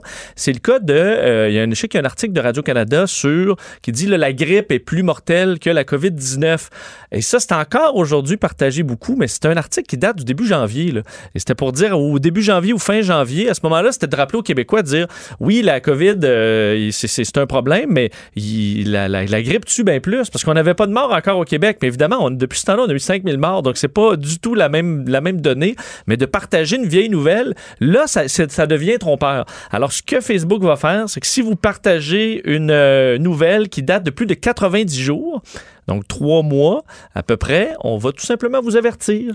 Alors, vous pourrez être au courant que c'est une, une information qui n'est peut-être plus à jour. Et ça permettra d'éviter de partager des niaiseries, ce que beaucoup de gens On font encore. celui qui diffuse la nouvelle ou, ou les personnes qui ont été. Je comprends que c'est les deux. OK, parfait. Parfait. Ouais, c'est bon, euh, ça, c'est les deux. euh, c'est ce que je comprends. Je l'ai pas vu encore comment ça va être écrit et Ben oui, indiqué. ça. Euh, on a donné ce détail-là, mais de ce que je comprends, ça te le dit quand tu le partages et ça va t'indiquer euh, nouvelle. Parce que souvent, la date là, est pas toujours évidente. Non, c'est en bas dans l'article. Puis même des fois, je me demande jusqu'à quel point, tu sais, des fois, c'est pas intentionnel. Tu vois la nouvelle, tu veux la partager, mais tu n'as pas regardé qu'effectivement, Ça, ça finalement, le petit garçon est rendu à l'université, tout va bien. oui, où ce garçon-là n'existe pas. Et c'est vrai que souvent, il y a des gens qui partagent avant même d'avoir regardé l'article. Alors, la, la- la date, ils l'ont pas vue du tout. Malheureusement, ça, c'est un autre problème. Mais euh, ce que je trouve intéressant, c'est que là, Facebook essaie d'éviter le piège de la censure. Donc, c'est pas de la censure, c'est juste d'être informé sur la nature de la nouvelle. Alors, c'est pas inintéressant. On verra euh, apparaître ça prochainement sur Facebook. Et sinon, je peux, je peux-tu acheter un vase euh, pas cher? Je pense que non, euh, mais c'est aujourd'hui, ma belle. c'est peut-être euh, le rêve de certains, par contre, de se dire, Hey, dans, le, dans le grenier, ou est-ce que j'aurais une antiquité Hey, qui vaut une fortune? ça, hein? Euh, je sais pas si t'as des antiquités qui datent de, Ah, des oui, trucs oui, de famille. ai. écoute, je- je- c'est dans une boîte, j'attends le bonjour. c'est ça, tu, dis- tu peux dire, Hey, ça, ça. Tout d'un coup, que ça voudrait quelque chose. Ouais, parce qu'on voit dans des émissions d'antiquité, des fois, quelqu'un qui regarde un meuble, puis là, mais ça, c'est super rare, on le savait pas, ça vaut une fortune. Mais là, on est à un autre niveau euh, de Ça, ou tu sais, tu grattes un mur, tu fais des rénaux, là, puis t'espères trouver quelque chose en arrière. Ben, j'ai une amie qui, qui a trouvé dans son en faisant des travaux là, euh, dans le mur des jouets d'enfants là, mais qui datent des années euh, 40, Ah ouais. Ça, c'est un peu 50, lugubre, des par exemple, cartes. Ben je- oui, j'aurais Ah, aussi. euh, hein, Portugaise, là. tu veux que ce soit le jour quand tu découvres ça. Une poupée épeurante des années 40 là, avec les yeux pourris. Non, je comprends. Ah, tu, veux, tu veux pas manquer d'électricité. Mais bon, là on est ailleurs parce que euh, une euh, bon les enchères de Sotheby's vont mettre en vente dans les prochains jours un vase de la dynastie King, mais King avec un Q là, chinoise du 18e siècle qui avait été euh, laissé sur le comptoir d'une dame pendant près de 60 ans. Quand les d'ailleurs le- le- le- le- l'expert s'est rendu chez cette dame là, on dit que le vase, donc un vase là, et je le gardais magnifique, sculpté là avec des détails qu'on ne voit évidemment plus aujourd'hui. Euh, euh, il était à travers les chats et les chiens. Tu sais, un appartement d'une dame de 80 ans plein de chats et de chiens qui se promènent partout, à côté d'un vase qui vaut, on l'évalue, entre 9 et 12 millions de dollars. Euh, ce qui est vraiment euh, quelque chose de très, très rare. En fait, ce vase-là, qui a une histoire, c'est que le mari de la madame était un collectionneur. Euh, elle il est décédé, alors elle en a euh, hérité sans trop savoir ce que ça valait. Le vase avait été vendu justement par Sotheby's en 1954. Alors eux le revendent, écoute, des décennies plus tard.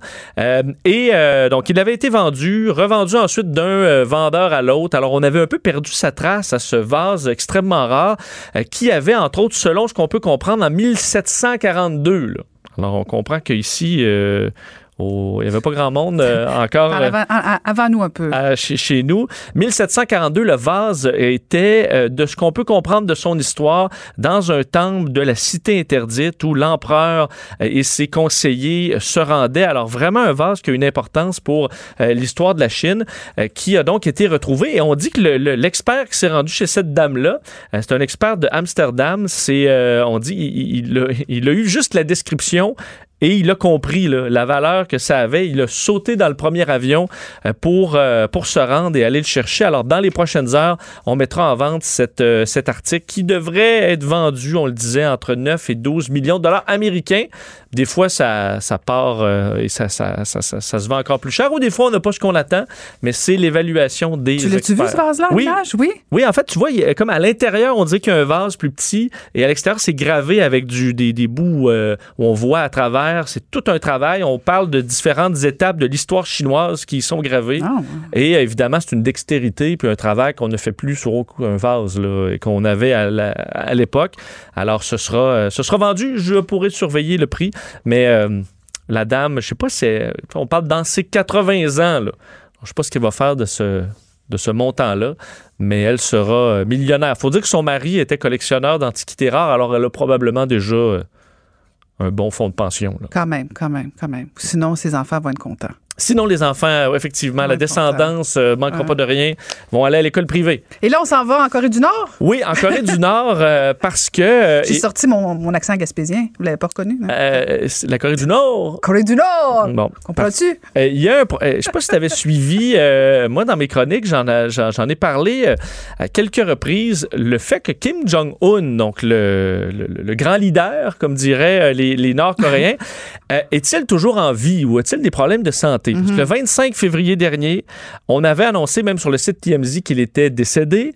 Euh, des informations qui provenaient à ce moment-là, on l'a su après, de la nièce du ministre chinois des Affaires étrangères, euh, qui est euh, d'ailleurs bon, co-directrice d'un média d'information à Hong Kong.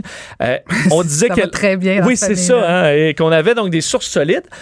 Et également, en Corée du Sud, on avait des, des représentants des autorités qui avaient évalué à 99% les chances que Kim Jong-un soit décédé. Parce qu'il a complètement disparu pendant quelques semaines, au mois de février, euh, après ce qui semblait être une opération du cœur. Alors, on s'est dit, écoute, ben, ben, système de santé euh, pas parfait en Corée du Nord. Il a eu une opération cardiaque, ça a mal tourné, il a disparu. Alors, on, on croyait vraiment qu'il était mort. euh, et à un moment donné, pouf, Kim Jong-un réapparaît euh, et euh, semble quand même en forme, mais tu sais, les bras. euh, peut-être pas la plus grande forme. là. Alors, il était peut-être tout simplement dans une longue convalescence qu'on a voulu cacher parce qu'évidemment, pour les Nord-Coréens, le grand leader, il, il- jamais qu'il souffle. Non, non, Alors, non, non, tout, il faut tout va bien. parfait, toujours se tenir droit. Absolument.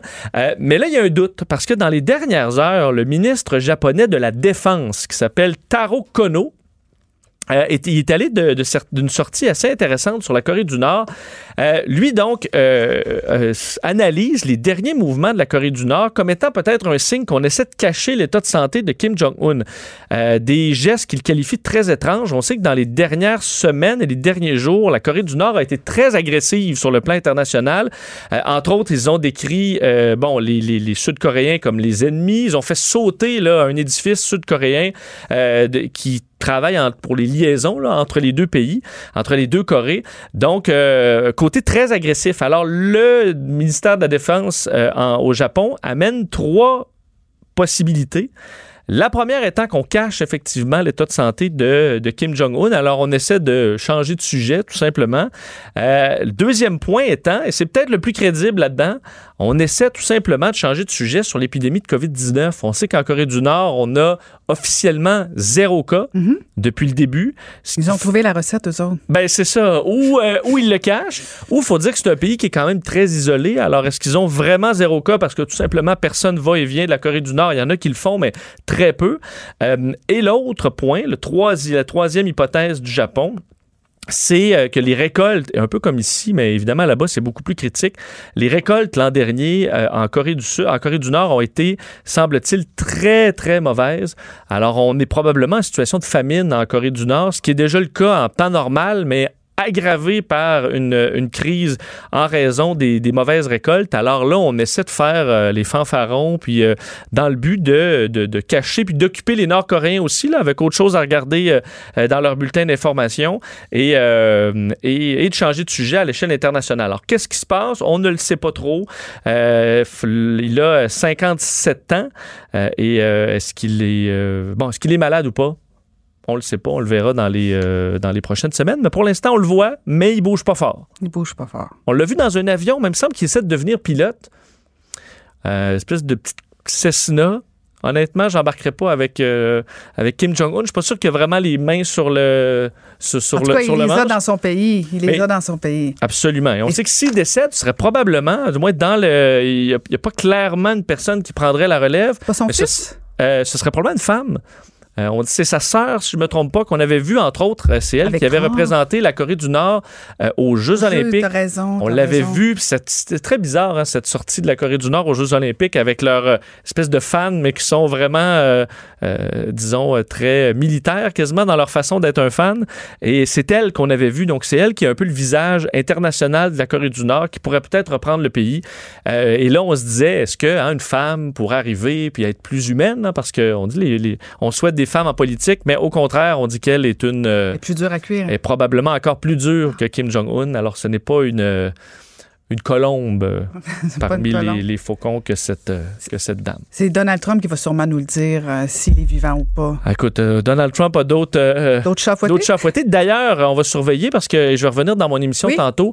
Tu as vu, en fait, pendant ton émission est tombée la nouvelle en Floride 9000 cas en 24 heures. Le précédent record qui datait d'hier était de 5000, autour de 5000. On est à presque 9000.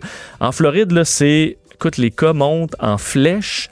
Euh, alors, vraiment, vraiment inquiétant. J'ai pas vu de rebond comme ça là, depuis très longtemps de la Ok. COVID-19. Est-ce qu'on l'explique par, je sais pas, un- statistiquement? J'attends une réponse. Sinon, vraiment, là, c'est, ça va vraiment pas bien en, en Floride. Fait que tu en parles euh, pendant ton émission? Oui, j'en parlais pendant mon émission et plein d'autres sujets. Euh, C'est pas l'actualité qui manque encore aujourd'hui. Ben, merci beaucoup, Vincent. Merci à On t'écoute à 13h. Bonne fin de semaine. Merci. Merci aussi à ceux qui nous écoutent, celles qui nous écoutent. Merci Achille aussi, Marie-Pierre Caillé, Alexandre Moranville-Ouellette. Euh, Merci pour cette belle première semaine.